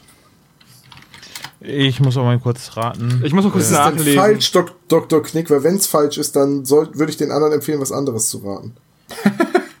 Ich sag nicht, ob es falsch oder richtig ist. Olaf, du fehlst, letzter. Ich habe geschrieben. Ach, oh scheiße, jetzt habe ich jetzt eine. Warte. Vielleicht doch mal Hast du die Gruppe gepostet? Äh, nee, ich habe äh, äh, meine Frau hat gerade geschrieben, dass sie ins Bett geht und ich habe gerade geantwortet gute Nacht und äh, habe ihr jetzt gerade die äh, Zahl geschickt und sie wird mich gleich fragen, was es genau ist. Ihr habt alle falsch. Olaf und Tom haben dieselbe Ergebnis, zwei Wochen, beziehungsweise 14 Tage. Aber die Hedden, Montana soll zweieinhalb Wochen unterwegs sein und demnach mehr als 14 Tage. Nämlich Das 17,5 stimmt. Tage. Mein Bruder hat Und gesagt zwei Tage nach Kanada. Aber das ist nicht Ich dachte, richtig. die fahren nur nach Kanada. Deswegen und sind zwei Wochen verschollen dann. Nach Kanada, nach Kanada mit ihm. Und wenn man sich beschweren will, ist Kanada. Okay, endlich habe ich meine Frage gefunden, wo ihr alle drei verkackt habt. Das freut mich sehr, dann kann ich heute Nacht gut schlafen. Dann sowas Einfaches. Ja. Okay, aber jetzt mal eine schwere Frage. Wie oft fordert Justus den unbekannten Aufrufer, äh, Anrufer auf, seinen Namen zu nennen? Wahrscheinlich ist es eh wieder falsch. Ich rate immer daneben. Ja. Also, ich, Tom und Olaf haben schon wieder dasselbe. Und es ist schon wieder falsch. Was macht ihr denn? Schreibt ihr Nein, nein, nein, ab? ich habe mich, nein, ich habe mich, ah, ich habe die falsche Zahl gedrückt. Die sind Pech. nebeneinander. Wenn du jetzt noch, wenn du jetzt noch einen Strich machst und ein Plus-Symbol, wärst du richtig. Justus fragt Skinny Norris fünfmal, wer er denn sein möchte. fünfmal. Ja, fünfmal bei drei Anrufen. Was hast du? Olaf und Tom, haben jeweils zwei und Tom hat noch. Ach, ich habe gedacht, nur beim ersten. Ich habe auch gedacht beim ersten Nein, Telefonat. Nein, wie oft fordert ihr ihn auf? Das Wer das ist da? Wer spricht Ja, denn da? Genau. Also Das, das, stimmt schon, aber ich habe nur an das erste Telefon Es gibt noch gedacht. zwei weitere. Ja, aber da habe ich gar nicht drüber nachgedacht, dass er da auch noch mal gefragt Nach einem hat. Also ich habe starken ich hab viermal Start geschrieben, aber es ist auch falsch. Habt Ja, ihr stark egal. nachgelassen, das gefällt mir. Naja, wenn es nur darum geht, irgendwelche dummen Dinge zu zählen, was bin ich, ein Buchhalter? Schöne Grüße an alle Buchhalter da draußen. Ich hab euch lieb. Ich habe aber noch zählen. einen interessanten Fun-Fact rausgesucht für euch. Und zwar gibt's ja Mikronesien wirklich, wobei nicht in der Gestalt, in der es in der Folge besprochen wird, weil es ja dieser Zusammenschluss von kleinen Inseln, was ihr bestimmt besprochen habt. Nein. Aber dazu Egal. gehören zum Beispiel auch Wake Island und ähm, Guam, die ja amerikanisches Hoheitsgebiet sind und deswegen können die keine Hauptstadt haben, die halt diese Hauptstadt ist, wo sie hinfliegen. Da wird ja behauptet, es sei die Hauptstadt von ganz Mikronesien, aber das stimmt halt nicht. Und zwar ist Mikronesien enthält auch die kleinste Republik der Welt, nämlich Nauru. Und dieser Inselstaat mit 10.000 Einwohnern hat hält unglaublich viele Rekorde. Und zwar war es langes, lange Zeit der, der, die reichste Insel, bzw. der reichste Stadt der Welt, weil die haben nämlich lange Zeit Phosphat abgebaut und sind dadurch sehr reich geworden. So reich, dass die sogar ähm, Wechselgeld, Münzgeld weggeworfen haben. Oder wenn die ein Auto eine Panne hatte, sind die an den Straßenrand gefahren, haben das Auto stehen lassen, haben sich ein neues gekauft. Aber da Phosphat natürlich ein, eine endliche Ressource ist, ist es alles weg und die sind jetzt alle arm. Wieder. Die haben also sozusagen eine ganze Insel hat einen Rock'n'Roll-Lifestyle gelebt und die haben es auch, die sind jetzt auch alle ziemlich krank, weil Phosphat halt auch nicht gesund sind, haben die die höchste ähm, Diabetesrate und andere Folgekrankheiten und sind aber auch gleichzeitig mit 40% krankhaft Fettleibigkeit der fetteste Staat der Welt. Eine Insel voller Extreme. Ich möchte Sie allerdings an einer Stelle korrigieren. Die kleinste Republik ist die Republic of Dave, die Oh. in im Wasteland von Fallout liegt. Die hat nämlich nur neun Einwohner. Ja, wir reden hier nicht von fiktiven Sachen. Ich wollte nur noch mal darauf hinaus, Ja. die Republic of Dave hat deutlich weniger Einwohner. Wenn die so weitermachen, haben die auch bald nur noch neun. Vatikan ist noch kleiner, würde ich sagen. Ja, aber es geht ja darum, dass es eine anerkannte Republik ist. Und der Vatikan ist ja eigentlich ein Fantasiestaat. Ein Staat. Ja. Ein offizieller Ja, aber, Staat. ja, aber oder? ist, ist, sind die eine Republik? Die Republik des Vatikans? Ist es nicht irgendwie eine konstitutionelle Monarchie mit dem Papst als Oberhaupt oder irgendwie sowas? Ich bin mir ziemlich sicher, dass der Papst sich nicht zum König hat wählen lassen. Noch nicht. Noch Aber nicht. vielleicht Also- ist das sein geheimer Masterplan. Also Monarchie ist, glaube ich, falsch. Okay, das fand ich nur extrem cool. Habe ich bei meiner Recherche rausgefunden, wollte ich euch mitteilen, weil einfach Dank. sehr coole Sache. Okay, damit würde ich mich gerne bitte weiterfaxen lassen an die 037829. Tom? Ich würde auch sagen, wir, wir kloppen Dr. Knobel jetzt einmal mal schön flach, dass er wieder durchs Faxgerät passt und weg. Ja, ich Denn mach Wir das. wissen ja, dass Dinge nach dem Faxen weg sind. Genau. Ja, dann. So auf funktioniert ihn. Faxen. Oh, den schnapp ich mir. Den schreibe ich. Dü, Trennermusik.